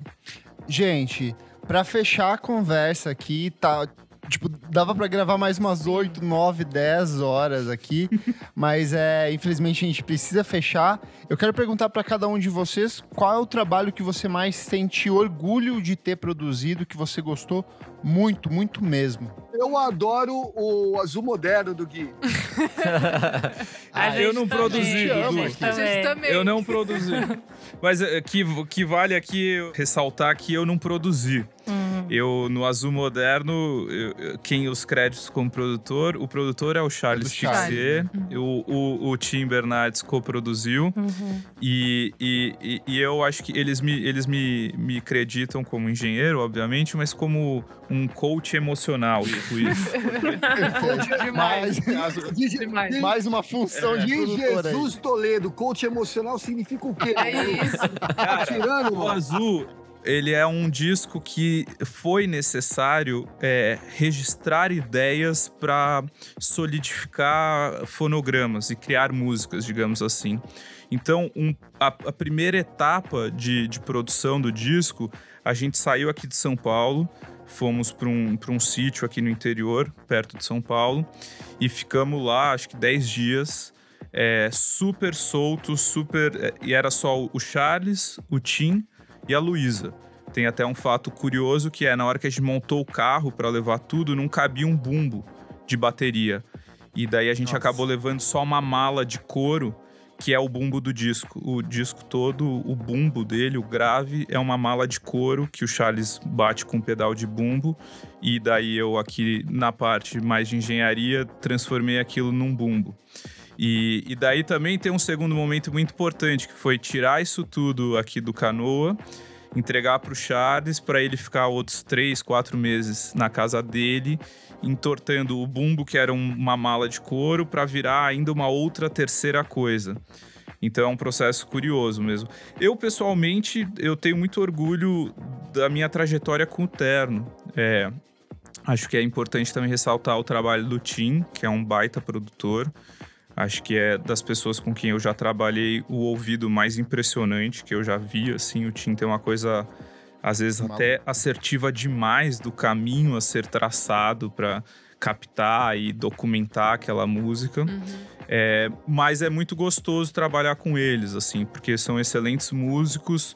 Hora que você provoca ali um sentimento, uma ideia, um caminho, é, é, na hora o músico, o instrumentista, o dedo deles responde aquilo. Então é muito da hora isso. Então, tipo, Biel, tá bonito, mas se você fizesse com uma dinâmica um pouquinho menor e crescesse pro refrão, ia ficar mais legal ainda. Daí ele vai lá e faz literalmente aquilo que a gente falou. Então eu, eu, eu tenho muito orgulho. Começa até, né? Eu comecei a trabalhar com eles desde o do compacto. Em, os 66 eu não, não trabalhei com eles. Eu fiz o tic-tac e a partir daí. É, até o Terno mesmo, que é o disco homônimo, ainda era o Chaves, o outro baterista. Uhum. É, que também foi um disco muito legal de fazer, porque foi, foi assim, a primeira imersão de unidade fonográfica, né? De um álbum, assim, que eu tava fazendo com eles. É, e daí aí sim, eu, eu dei bastante input criativo, é, bastante uma condução de clima do estúdio entre os três, é, às vezes. É, enfim, às vezes tem um caminho que um acredita, o outro acredita, a gente tem que achar o caminho que todos vão acreditar ou, ou acabar né, selecionando um deles também. Então eu fico muito feliz. E também é, uma coisa que eu acho que marcou minha carreira, assim, e também o, o, meu começo de trabalho aqui no Canoa foi o próprio disco, o homônimo também do Charles Marretas. Boa. Porque foi o primeiro disco o que eu ama. gravei literalmente aqui eu no Canoa. Esse disco. Sim. Eu tô, eu tô ligado. Acompanho aqui o podcast, tô ligado o que o Nick fala. Né? É... Mas foi muito legal, porque eu tinha acabado de montar o estúdio, eu não sabia como o estúdio suava, que é uma coisa, né, também da nossa da nossa do, do nosso trabalho, assim, que é entender, pô, esse canto aqui do estúdio tem mais grave, vamos pôr a bateria aqui. Ou não, o contrário, essa bateria podia ser mais magra, vamos jogar para lá, ela pode ser mais radiozinho e tal. Então, eu, quando eles chegaram aqui, era uma ansiedade no talo, assim, todo mundo 100% excitado pra cacete.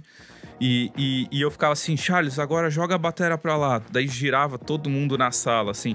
E daí até é curioso que a primeira coisa, o primeiro fonograma que eu gravei na sala são as músicas ao vivo do disco, que é o Kim Passe, que é a última música, e o Demetrius, que é a primeira música.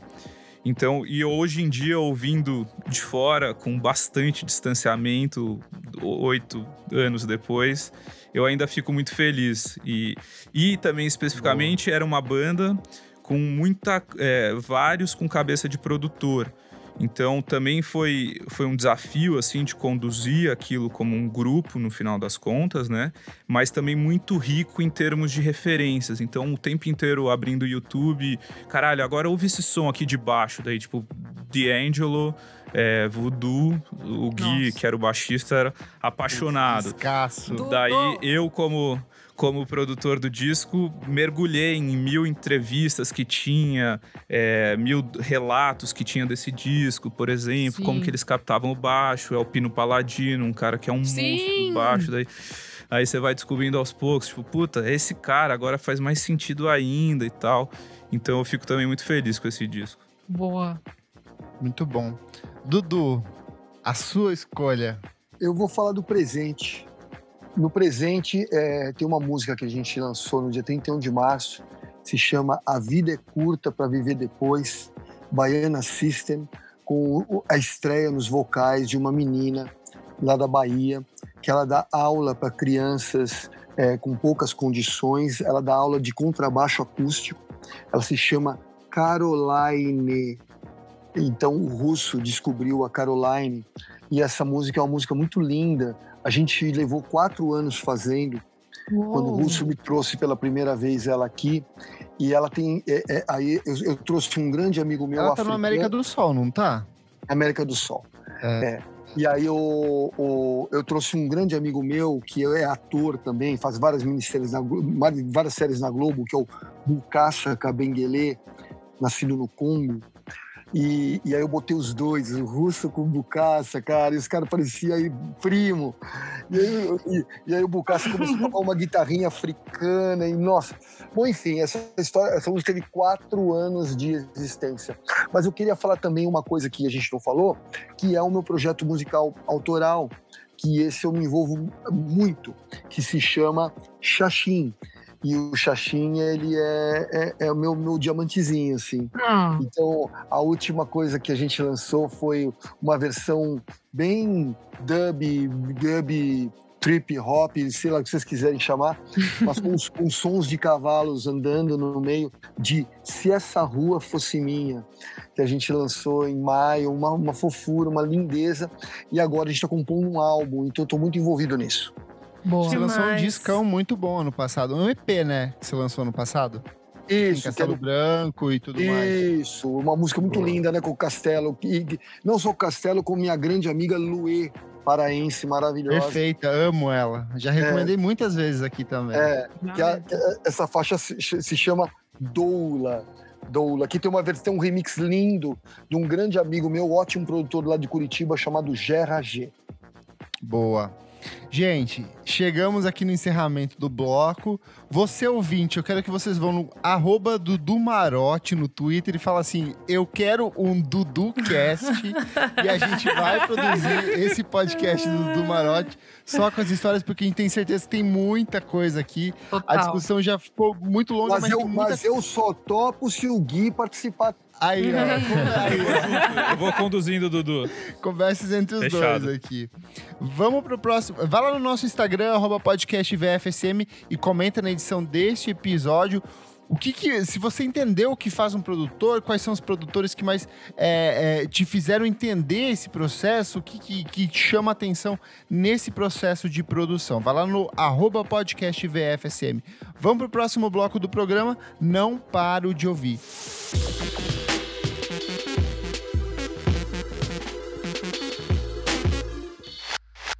Vamos lá, pessoal. Começando o nosso segundo bloco, Não Paro de Ouvir. Elô, o que é esse bloco? Nesse bloco, a gente traz dicas musicais, novos lançamentos, hein? Dicas musicais da última semana, último mês, coisas mais de agora, assim. Boa, vamos lá. Vamos começar com o Gui. Gui, o que que você traz? Eu recentemente, não logo quando saiu, mas tipo há umas duas semanas, mergulhei muito no disco da Jadsa. Perfeito. Caralho, que Massa. Que, que artista completa, cara. Eu Nossa. acho ela muito foda. Hum. É, não manjava tanto, também acho que não entendia tanto. É, e também fiquei muito tempo na expectativa desse disco. Que horas vem, que horas não vem. Daí teve o é, Taxidermia, né? Foi esse? Sim, foi que saiu ano Uhum. passado, né? é, e daí já, já pirei bastante também. E, e daí acontece. Bom, eu. Quem lançou foi a Balaclava, mas eu trabalho. Lancei o disco da Ana, Frango Elétrico, e a Aninha já tinha gravado lá na faixa Raio de Sol, eu acho, alguma assim. Sim. sim. E ela tinha Com o falado, Gui é foda tal. É, com o Kinko, exatamente. E, e daí eu, eu mergulhei, assim, achei incrível, achei foda. Daí fui ver umas coisas dela também de ao vivo que tem na internet. Ela é, é muito completa, achei muito foda esse Boa. disco. E pra quem ainda não ouviu, vai ouvir o podcast que eu e a Isadora gravamos com ela por trás do disco, comentando todo o processo do álbum e as faixas dele também, que é maravilhoso. Tá bem legal, gente. Irado. Eu, e- eu e Kleber super emocionados, é isso. É, Dudu, qual que é a sua dica? Cara, é assim, é- eu, eu vou colecionando músicas e eu jogando numa playlist minha que se chama Ai, Dudu tudo. Marotti, Dudu Marotti, Sons, Sons, Sons. É, um, um- um ca- cara que me influencia muito para achar músicas é o Matt Wilkinson, que é um. é um Eu entrevistei ele! Ó, tá A vendo? Isadora é muito fã. Dudu, ele é meu amigo, eu entrevistei ele. É sério, a gente conversa tem mais de cinco anos.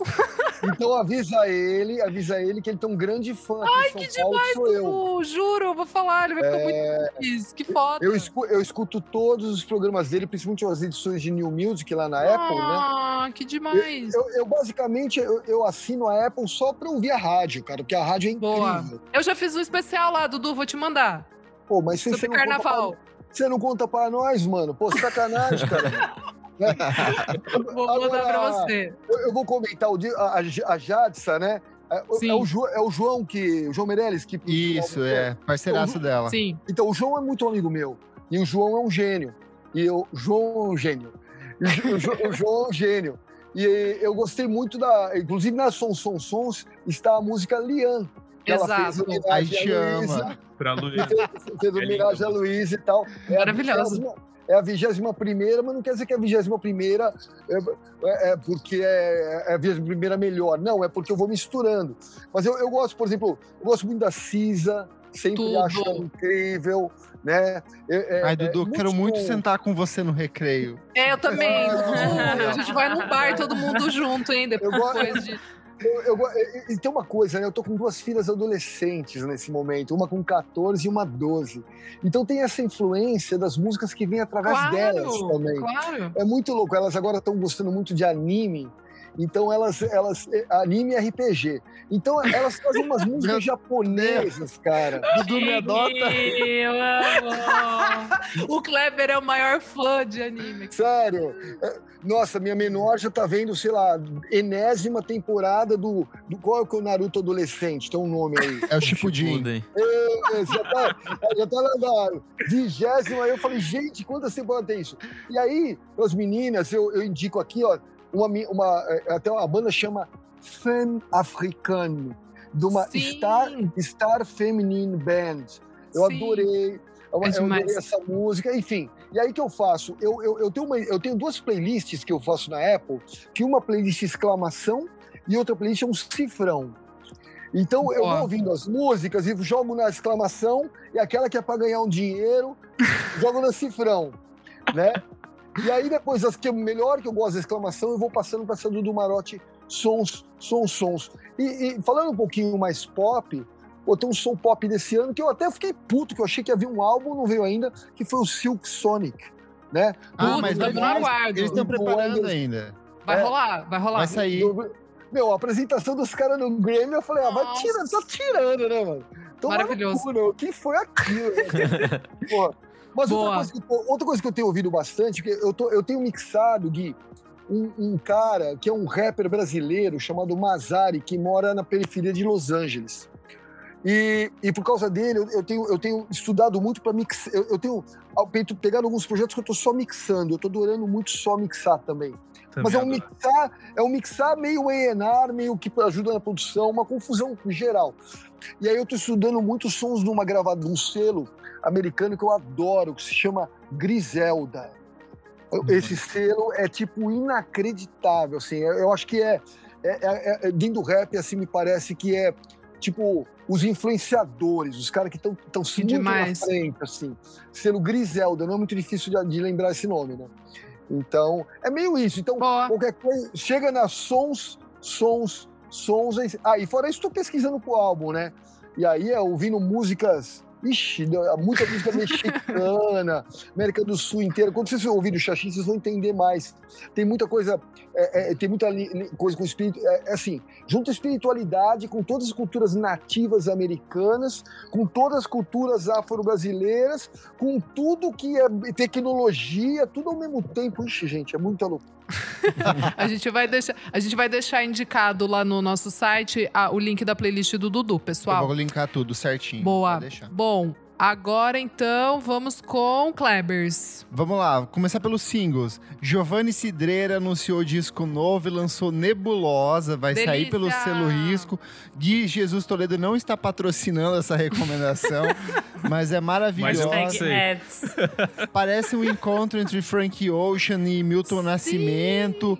Eu jurei que o, o, o, o, Giovanni Cidreira era o Travis Scott na capa do single ali. Tava muito É rapper. verdade. Gostei demais. Que lindo. Eu sou um Oliver, eu sou um Rodriguer. Então, tipo, Olivia Rodrigo, Uau. eu sou Ah, Kleber! Good For You. Pra mim não dá. Para amor. É muito Paramore. boa, é Paramore com Charlie XX. É eu, Paramore eu amo esse conflito entre jovens Eu e gosto adultos. também. E, Eu cara, eu acho, eu tô muito ansioso pro disco que sai essa sai amanhã, na data de lançamento desse programa. O Sor, Olivia Rodrigo, é uma das grandes revelações desse ano. E das músicas que ela lançou até agora, eu gostei todas. Vamos lá, mais uma. Laura Mula, ela é cantora e compositora britânica, ela lançou um single chamado Got Me, que ela simplesmente encarna o Michael Jackson, assim, é muito Tava anos sumida, 80 hein?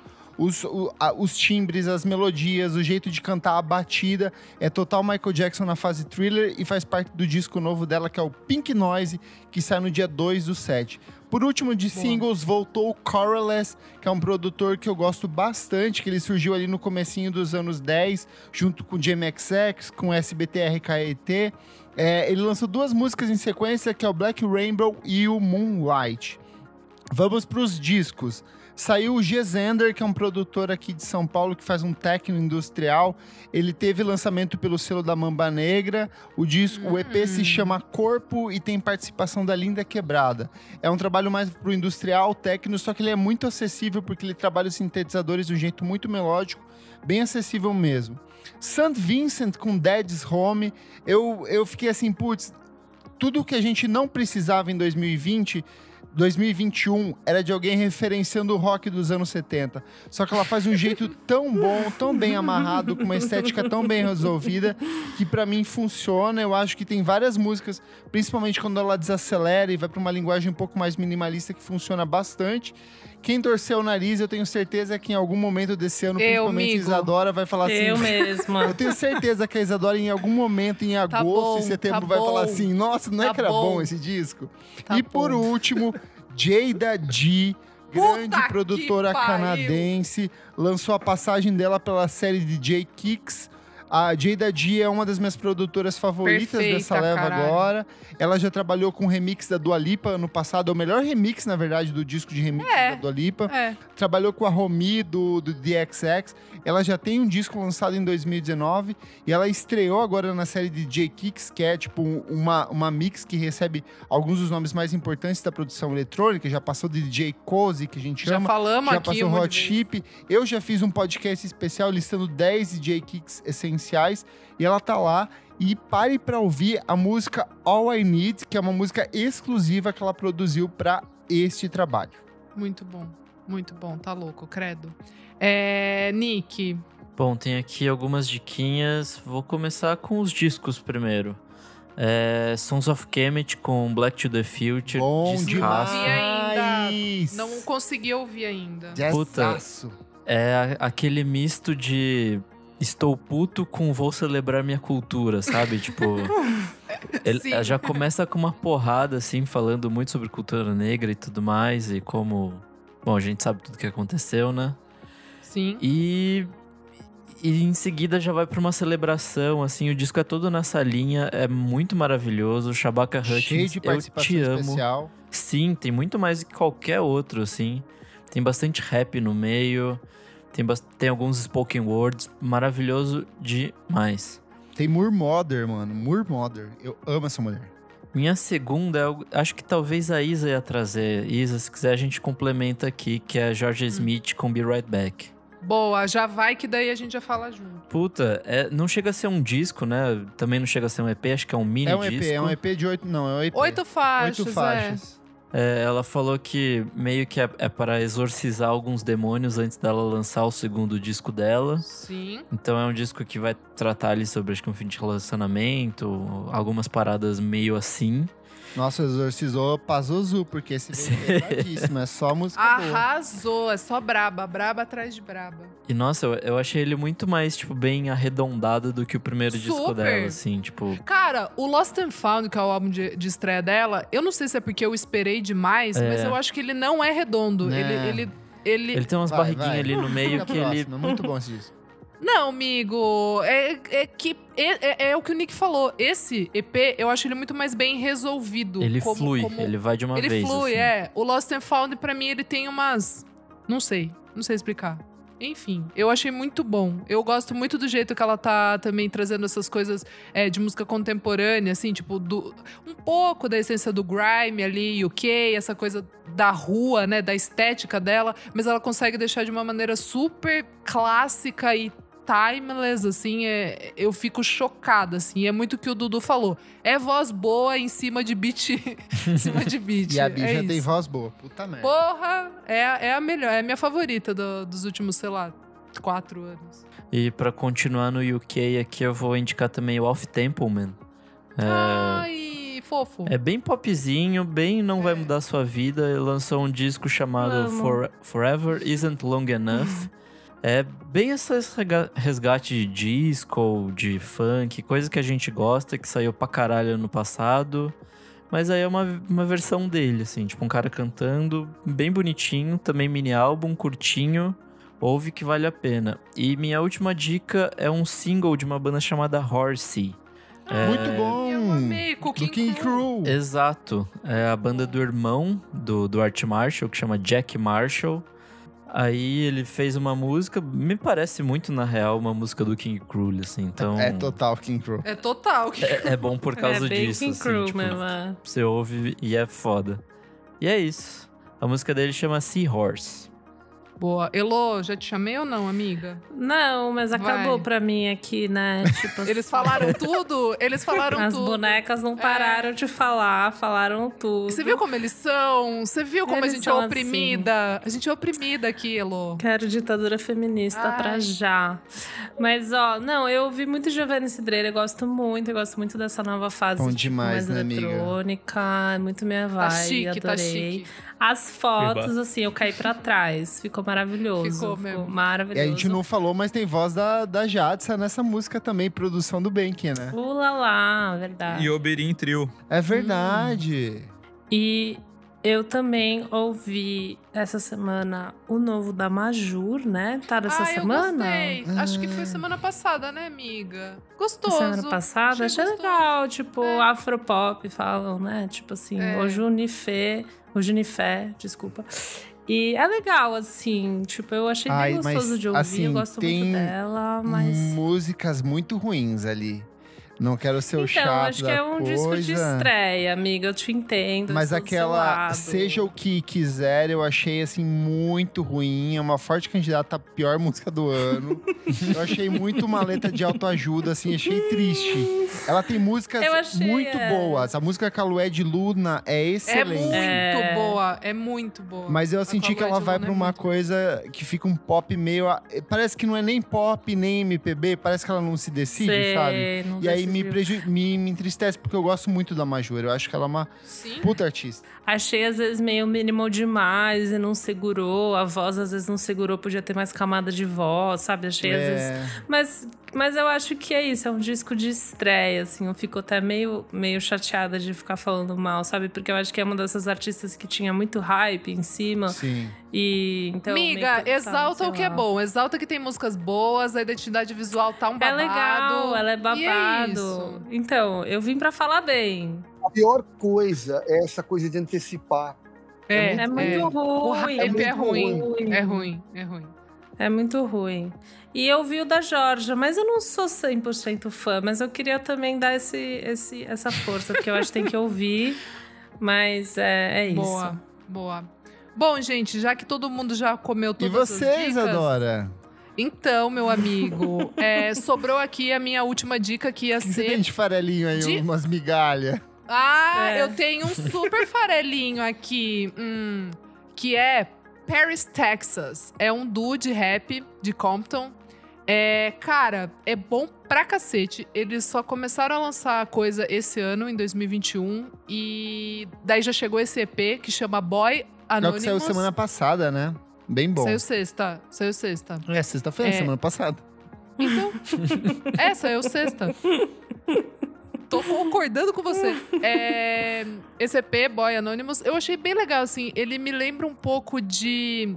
Da psicodelia do Outcast, mas também tem uma coisa da juventude ali do Brockhampton. Tem umas coisas meio quebrada King Crew, que a gente falou aqui agora, que também flerta de alguma maneira com aquela guitarra. Ele tem uma pegadinha meio sujinha, tipo Navy Blue, meio Earth o Swift Shirt, o sabe? Shirt. De fazer uma- um sonzinho que tem umas camadinhas, Eu umas acho que o Ti texturas, vai é. gostar, Elo. Eu acho que o Ti vai gostar. Vou mandar pra boneca. Eu acho que ele vai gostar. O Popoto, talvez. Enfim, gente, achei bem legal e bem interessante. Muito É, bom. E a música nova do Paramore também, Good For You. Achei super Ó. legal. É isso. Vai, vaca. Agora que eu É, entendi. já tava assim. É, Vamos pro é próximo bloco, Oliviers. então, gente. Você Bora. precisa ouvir isso.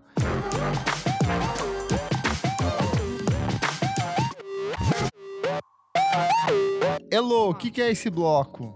Menina, esse bloco a gente vai dar dicas atemporais, não precisa ser de agora, de um filme, uma música, um disco, um documentário, um livro, o que você quiser, você pode vir falar pra gente. Dudu, engrandeça nossas vidas. Traga sua recomendação dessa isso. semana. É comigo agora? É contigo. Pode ser atemporal, pode ser passado, presente, alguma coisa que você fala, isso aqui vale a pena. O livro que fez toda a diferença para mim no ano passado foi Francisco de Assis pelo Espírito Miramês, um livro kardecista que me reensinou, reensinou a viver. Não tem nada a ver com religião. Muito louco, gente. Toda a história que eu fico falando de caminho e tal foi desse livro aí que eu aprendi, gente. Demais. Que coisa Legal, absurda. Que coisa absurda. Ele, ele não tem, não existe novo, mas na estante virtual você acha ele usado. É a coisa mais linda do mundo, pelo amor de Deus. Boa. Boa. Baratinho, gente. Tô vendo aqui, 28 reais, tem pra vender, 30 pila. Quem quiser. Vou colocar o link aqui Boa. se vocês procurarem. É, e você, Gui Jesus Toledo? Eu tinha pensado num disco que eu falo, mas pegando o gancho do Dudu de um livro que mudou a minha vida também, eu vou indicar o disco do Midani, ou o disco, o livro do Midani, que chama Do Vinil ao Download. que é, para quem não sabe quem é Midani, foi talvez um dos grandes é, empresários das, de gravadoras do Brasil, um, um sujeito que era é, francês e veio para o Brasil logo cedo e, e que diria que moldou a música popular brasileira. E, e, o livro é foda demais. Ele, uma Ih, época, foi Mas meio. em francês, era sírio. Ele era sírio, sírio-francês, né? Acho que a mãe era francesa. Pra quem quiser procurar, é André Midani, do vinil ao download. Isso. Tem pra download, pra comprar o que for aí mais fácil. É bem baratinho também. E a história é maravilhosa. Ele chegou no Brasil, ligou numa gravadora, a secretária achou um, um português diferente, meio chique, passou pro presidente da gravadora e o cara foi ter uma Que reunião no dia isso? seguinte com o presidente da, da Tá RGE. Então, e, e assim, e o cara até. Eu, uma história que vale aqui contar, eu tava indo com pro. os artistas que ele descobriu. Ah, puta, é, é até. Tem que falar os que ele não descobriu, né, na verdade. Porque de Caetano a Gil, Sim. a Martinho e, e muita coisa, ele que, que deu a estrutura que a época precisava ter uma gravadora, um E estúdio o rock sinistro. brasileiro dos anos E- 80 era o homem. Sim. Isso, depois ainda, exatamente, e foi, também abriu muitas portas pro próprio Pena, né, que eu sei, pro Peninha, é, e é um cara maravilhoso. Eu, uma vez indo para um show no Rio de Janeiro, Circo Voador, eu entro no, no avião, a primeira pessoa do lado esquerdo no corredor é ele, um dos meus grandes Uau. ídolos. Eu travei tanto na hora que eu peguei o braço dele, agarrei e falei assim: Senhor Midani, o senhor é, é completamente responsável pela minha formação. Muitíssimo obrigado por todo o seu trabalho e contribuição Ai, à música Deus. Eu brasileira. amo gente que Ô, ama garoto! música. Você me conhece? ele? Como. Ele ficou chocado. Ele ficou assim: Que Nossa, fofo. eu não, eu, eu não deveria estar na frente dos palcos. é, Ai, e- mas exatamente por isso fico feliz que você conheça meu trabalho. Tudo. Daí eu, super tiete, já tava lá com um monte de vinil, assim, dei tudo pra ele que eu tinha, que eu tinha produzido e gravado. É, troquei e-mails com ele depois, inclusive, uma Oh. figura Que massa. ímpar. Ele, ele também fez um programa, né, no Multishow depois, que eu acho que era até de mesmo nome que o, que o livro, que é lindo também, assim, que é o Erasmo tocando violão com, com o Gil e, e, e até Arnaldo Antunes cantando em cima, assim, é, é sinistro também, vale a pena, não sei nem como se vê isso, talvez Globoplay, sei lá. Mas o disco que eu ia falar, que é bastante antigo, é de 66, é um disco de um cara que chama Lee Hazelwood. Ai, É um- amamos. Eba, puta, esse Eu cara amo. é, eu acho chocante, eu acho curioso a trajetória dele, porque ele é um, um sing-songwriter, assim, né? Compositor, cantautor, é, produzia, é muito completo. E tem um, um- um disco dele que é até meio coletâneo, assim, de certa forma, que chama The Very Special World of Lee Hazelwood. E, e, cara, o que, que é aquilo? É uma soma É de música pop. É que eu acho que a galera conhece mais ele por conta do. Lienense, né? É. tipo, Isso, é. exatamente. Ele é um puta músico, mas as pessoas nem lembram dele, às vezes, em carreira solo, que é muito triste. É verdade. Que também vale ressaltar que é um puta disco, né? Puta, pelo amor de Deus. disco. Que começa com aquela música You've Lost That love, Loving Feeling. That Loving é Feeling. maravilhoso. É. E, mas enfim, esse outro disco dele é, tem sido assim o meu. é, o meu. O meu. Conforto? O meu conforto, eu ia dizer assim, até o meu, a minha ilha solitária da pandemia, assim, Sim. de preciso de uma coisa bela. Apesar de as letras, em geral, serem também às vezes pesadas e tal, mas é uma sonoridade, assim, que é um, um- um conforto e uma massagem no ouvido, sabe? Pro ouvinte que tá escutando aí, é The Very Special World of Lee Hazelwood. É ele deitadinho na grama com um casaquinho quentinho, bem gostoso pra Isso. você ouvir no inverno agora. Boa. Arrasou, Gui. E você, minha amiga Isadora Almeida, que agora tem a oportunidade de brilhar e dizer que ninguém roubou nada de você. Ah, mas daí agora também vocês não vão ter roubado. Enfim. É, gente, primeiro, rapidinho, como o tema de hoje, produtores e tal. Kevin Parker, nosso querido Tame Impala, né? Saiu o Winner Speaker 10 Year Anniversary Muito Edition. bom, né? Então, daí temos lá no finalzinho Alter Ego é, 2020 Mix e Runaway House City Clouds 2020 Mix. é legal como um estudo, assim, para você que gosta de Tame Impala, que já conhece as versões, né, do, do Inner Speaker, é, ouvir essa, esse olhar agora dele em cima de, dessas músicas. E eu achei muito legal, porque numa entrevista ele falou que, tipo, ele precisava mexer nelas porque ele sentia que elas, elas não saíram do jeito que ele queria há 11 anos atrás. Então, achei interessante, assim. Mas posso falar? Eu fico com as velhas mesmo e tá tudo bem. é porque nos últimos, nos últimos meses, no, no último um ano e meio, houve uma evolução tão gigante, mas tão gigante, na, na, na, no jeito de se mixar músicas, hum. que o Kevin hum. Parker, sendo um estudioso tão incrível que ele é, Sim. Ele, ele, ele, acho que ele quis fazer uma revisão sim, entendeu? Total, é, total. É, é quase, é, é, eu diria que a gente está num momento que a gente está sendo do Full HD indo pro 4K, assim, absurdamente. Entendi, entendi. Mas eu ponho uma vírgula aqui também, que eu acho que tem uma coisa que eu sempre trato no estúdio, que é a memória auditiva. Uhum. Que é você ouviu aquelas versões Total. em momentos deliciosos, com amigos. E isso faz parte da música, isso faz parte de como ela toca em você. Muito. E daí você ouviu uma, uma, uma releitura aqui, uma aspas, né? Uma releitura de como esse trabalho vai para o mundo, de uma finalização diferenciada isso às vezes te bate de outro jeito. É como bate se errado, ouvir é. as, remaster, é, as remasters dos Beatles, assim, às vezes rola um pouco isso, tipo, nossa, mas era assim mesmo? Daí você vai ouvir o original, era. Mas, tipo, Exatamente. nossa, já é um pouco diferente.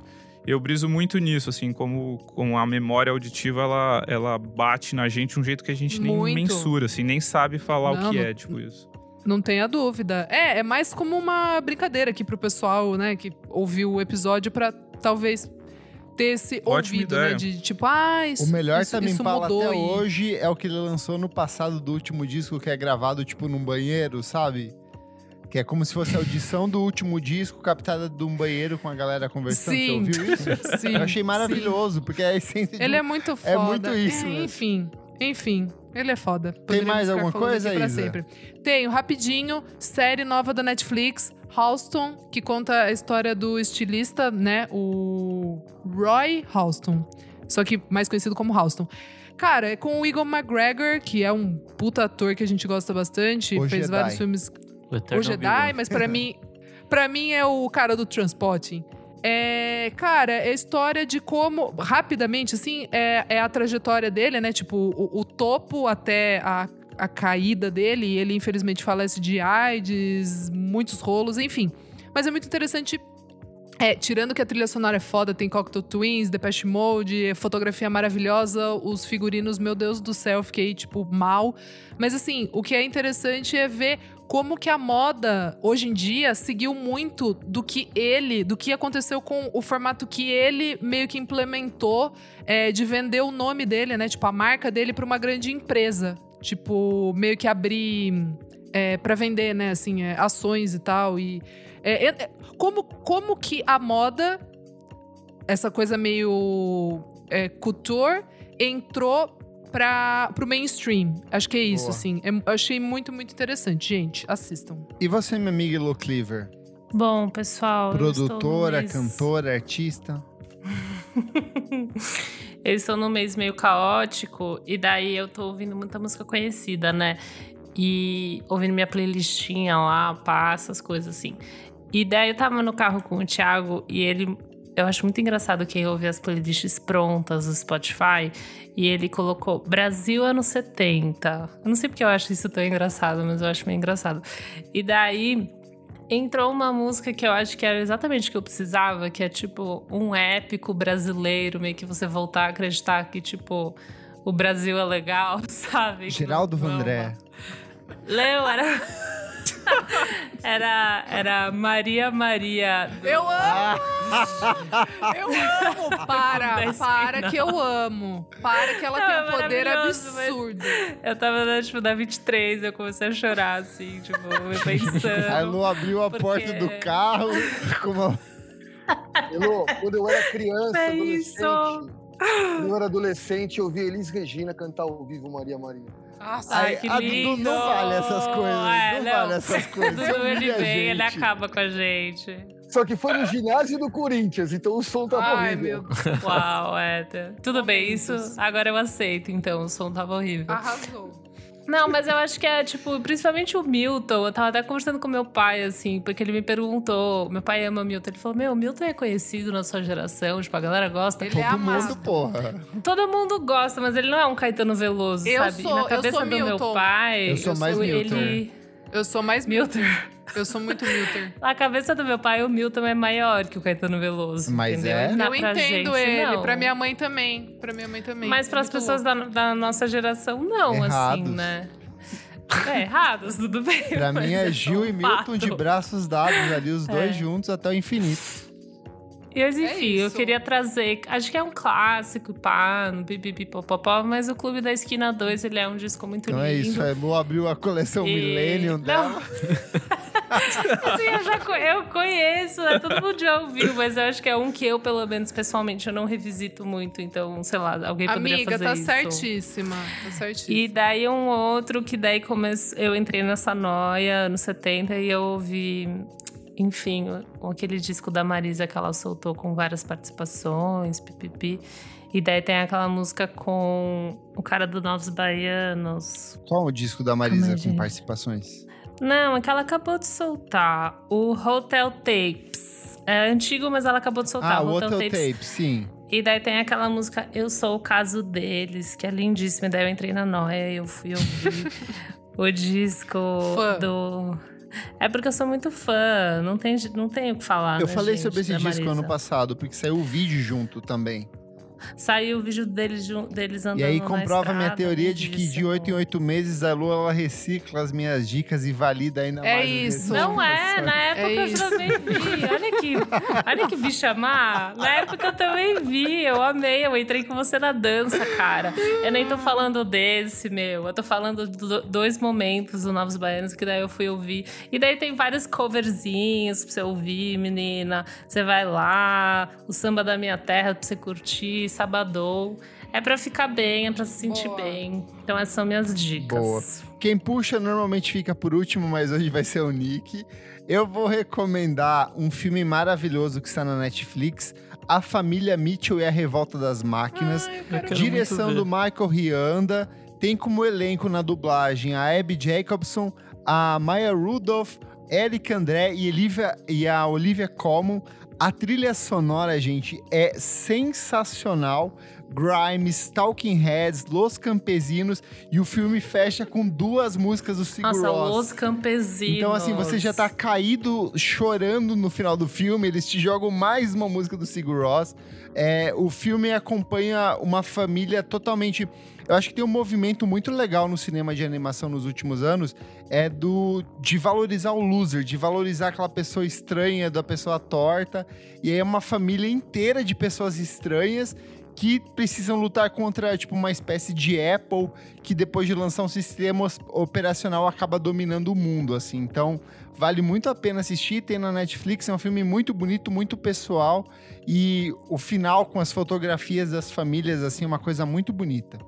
Totalmente o oposto disso, Invincible, série da, da Amazon Prime, é uma animação com é, criação do Robert Kirkman, que é o mesmo cara do Walking Dead.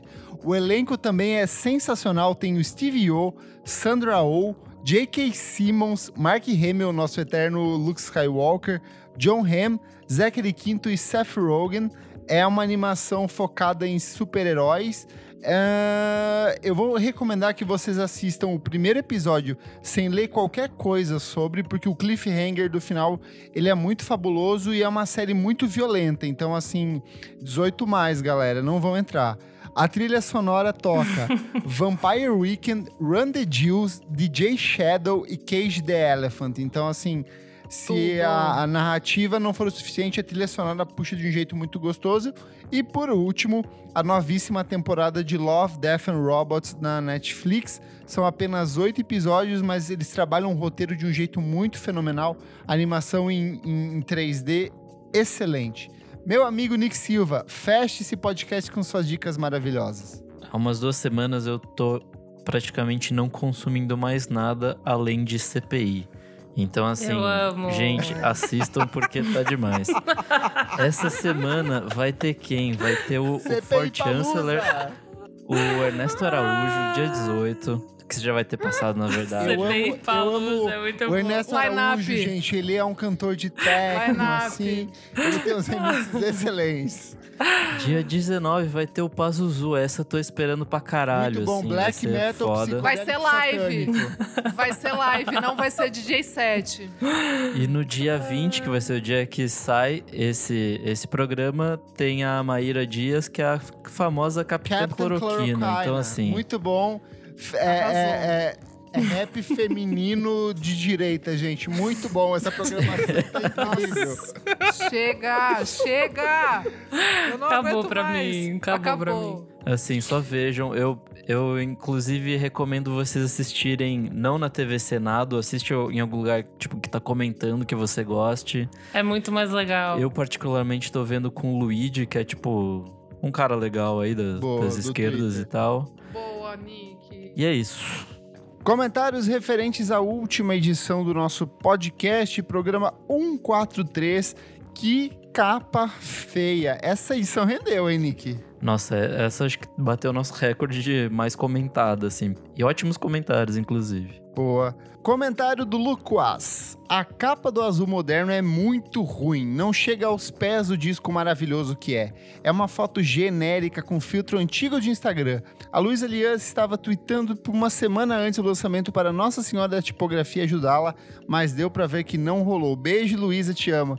Eu respondi, pode levar a Bolsonaro, porque essa capa da Luísa é maravilhosa e quando você pega o encarte dela, tanto o vinil quanto o CD, você vê que existe um refinamento gráfico ali maravilhosíssimo. Ele é todo enevoado e dialoga muito com a estética da foto. É uma sessão de fotos, se eu não me engano, em Polaroid, que pra mim é maravilhoso. É, Errado isso tá aí é uma heresia. Bom, vou ler aqui o comentário do lucashenrique.psd. Eu não aguento que nessa capa do Chico Buarque, na quarta foto, ele tá a cara do Rafael Portugal. E é muito verdade. Nossa, é pior que tá mesmo. É assustador. Quando você vê uma vez, você não consegue mais desver. Comentários do Watanabe Matheus. Ele falou: Quem tem capas maravilhosas também é o Nickelback. A capa do Silver Side Up é no melhor estilo Olho do Brasil. É verdade. chorando. E é real. Parece muito esses olho de Brasil de perfil de reaça do WhatsApp. Caralho, que medo. Comentário do Matheus Ernest. Ele falou: Jurei que vocês iam comentar da cantora e designer Lana Del Rey, que tem botado selfie na capa do álbum e single. Pioneira. Então, eu tinha notado Lana Del Rey pra pauta, só que daí na hora a discussão já tava muito extensa, muito louco. E eu só fiquei com preguiça, porque as capas da Lana Del Rey me dão muita preguiça. E é literalmente, ela faz no. Tipo, dá pra fazer no Paint. Tem até um cara no TikTok que ele fez um vídeo da capa do último de- disco dela como se fosse feito no Paint e era igualzinho o resultado, o mesmo resultado, assim. É muito bizarro. Eu não chego a achar feio, só acho preguiçoso mesmo. É, é só preguiçoso, é. É tipo. Eu acho que acabou virando parte da estética dela. Tipo, as Sim. pessoas já sabem que vai ser uma foto tirada do celular e. Uns capinhas é de isso aí. Tumblr, assim. Tem um aqui do Kleber Fak. Aceito tudo, menos chapéu Panamá. Não aceito chapéu Panamá. Eu acho horrível, horrível. Deveria ser proibido por lei. Inclusive no Panamá, deveria ser proibido o chapéu Panamá. O pior de tudo é que eu não sabia dessa tendência de chapéu Panamá em capa de disco, assim. Pra mim não era uma É trend. muito tendência. É uma maldição isso, na verdade. Comentário do Bezerro Veri, ele falou assim: O Sol de Oso, 1998 do Gilberto Gil, é bem essa fase final anos 90 e início de 2000 que vocês comentaram. Se não tivesse escrito Gilberto Gil na capa, eu diria que era uma coletânea vendida em supermercado. O acho, acho, acho, acho, acho. É muito feia e, tipo, não diz nada, assim, é uma coisa meio Brasil exportação, assim, com, com, as cores da bandeira amarela, verde e amarelo, assim, é bem bizarro mesmo. Meu Deus. A gente tem também do, do JB Oliveira Júnior. Dei um Google na capa do NoFX e estou traumatizado. Vou mandar a conta da terapia para vocês. Coraçãozinho. É, essa, capa aqui realmente é complicado. Último comentário aqui, ó, do Júnior em coma, ele falou: A capa de discos que gosto, que mais me incomoda é a Matrix, da Peach. Acho que ela faz um álbum riquíssimo em propostas sonoras, porém cria um design preguiçoso ao referenciar as cores da bandeira da Bahia. É uma capa que as pessoas, várias pessoas falaram que era uma capa muito feia, assim, na- quando eu abri a enquetezinha lá. Dudu, suas redes sociais, onde as pessoas te encontram, onde as pessoas entram em contato para produzir coisas incríveis com você. E já vou puxando aqui o meu agradecimento tanto a você quanto ao Gui Jesus Toledo por ceder esse espaço para conversar com a gente nessa segunda-feira. Gratidão demais a todos vocês, todos vocês. É, recebo com muita, muita alegria é, tudo que vocês disseram. E, bom, é dudumarote.com, tem uma parte lá de contato. Você tem, eu, eu, é bem organizadinho. É bonito. Mandar, mandar, mandar, seu projeto. Não, essa parte de mandar o projeto é bem organizadinho. E, e eu leio, viu, gente? Eu leio. Se eu não respondo, é que, putz, não me emocionei, entendeu? Boa. Então, é simples. Honestidade, assim. é isso? Super. Não, às vezes eu nem, putz, pô, eu olho e falo, gente. Não conectou, é? Não, não rolou, não rolou. Viu, Isa? O teu Iso de. O seu disco de pós-punk não rolou. Eu sei, não rolou, é. não rolou. Claro. Tá Aquelas loucas. pós-punk, Imagina! Dudu, eu, eu não sei fazer nada. Eu só sei falar de música, eu não sei fazer nada. Eu adoro, porque eu adoro pós-punk. Mas o. E aí, meu Instagram é arroba Dudu Marote e, e, também brinco um pouquinho de Twitter, mas mais devagar. Também é arroba Dudu, é, Dudu Marote também. É isso aí. Gui, você é o cara que fez a cabeça de nós quatro aqui nos últimos anos. Tipo, a gente é apaixonado. Toda semana o selo risco aqui ele marca presença aqui no nosso podcast dê suas redes sociais, seu espaço para contato, onde as pessoas te ouvem, onde as pessoas podem entrar em contato para você para produzir algum disco bom. Bom, eu também agradeço o convite, fiquei feliz quando a Isa falou, porque eu ouço vocês já há algum tempo. É, sinceramente, eu acabei de ter um filho recém-nascido, então os últimos episódios eu não acompanhei muito. Parabéns, Papai Gui. É, uh, parabéns. Papai Gui, exato. Tenho ouvido muito palavra cantada e esse tipo de coisa, assim, com o moleque. Mas também Art Blake, ele já adora jazz, Boa. então tá tudo certo. E agradeço. É, aqui acho que vale ressaltar um baita trampo que todos vocês fazem também individualmente em diversos veículos aí, que eu acho que é também essencial pro para o espectro de música que eu trabalho atualmente e para esse esse mercado, essa cena que a gente vem levantando, né? Acho que erguendo a régua de forma geral e não é, estrelas cadentes que vão lá para o mainstream sozinhas. Mas vocês me, me, me encontram no Estúdio Canoa, arroba Estúdio Canoa no Instagram é, selo risco, também arroba selo risco no Instagram. É, uma coisa que eu sempre falo nesses momentos assim de mandar coisa é imaginem um pouco a minha caixa de entrada. É, então facilitem o meu trabalho. Arrasou. Você quer gravar comigo, você quer que eu produza seu disco, não me mande 2 GB de, de, de, gravação de celular, saca? Você é, nunca ouviu nada no SoundCloud. como isso, Então eu recebo, e sinceramente, eu. Bom, e também vale aqui o, o, o e-mail do selo, que é selorisco.gmail.com porque eu ouço literalmente tudo que chega. Eu sou muito curioso e às vezes sofro de uma futura antecipação de ansiedade que é, caralho, se eu não ouvir aquilo que chegou no meu e-mail e que pode ser uma coisa maravilhosa, eu vou me culpar pro resto da vida. É o disco de então, pós realmente da Isa Gui, pelo amor da Isa. De Deus. Manda lá, Isa, mas manda com um linkzinho online que eu dou uma ouvida com certeza e respondo quando, quando também, como o Dudu falou, tem, bate em mim legal, assim. E, e é por aí, vocês me encontram nesses lugares. Boa.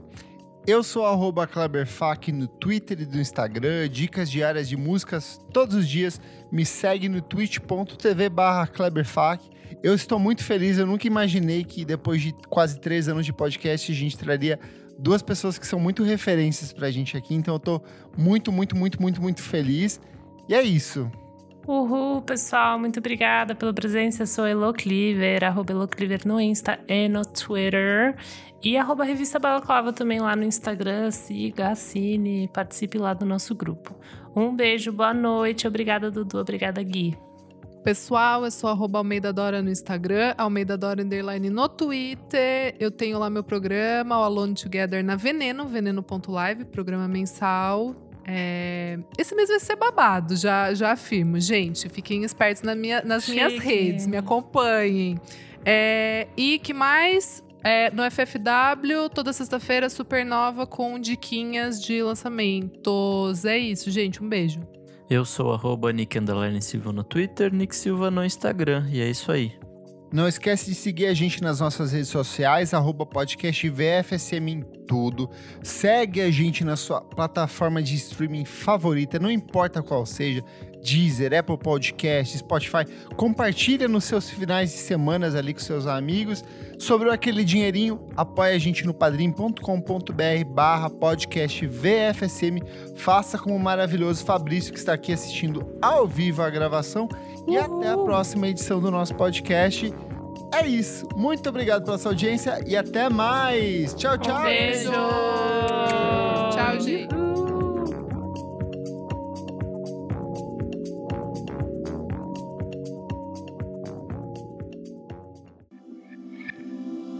Esse podcast foi editado por Nick Silva.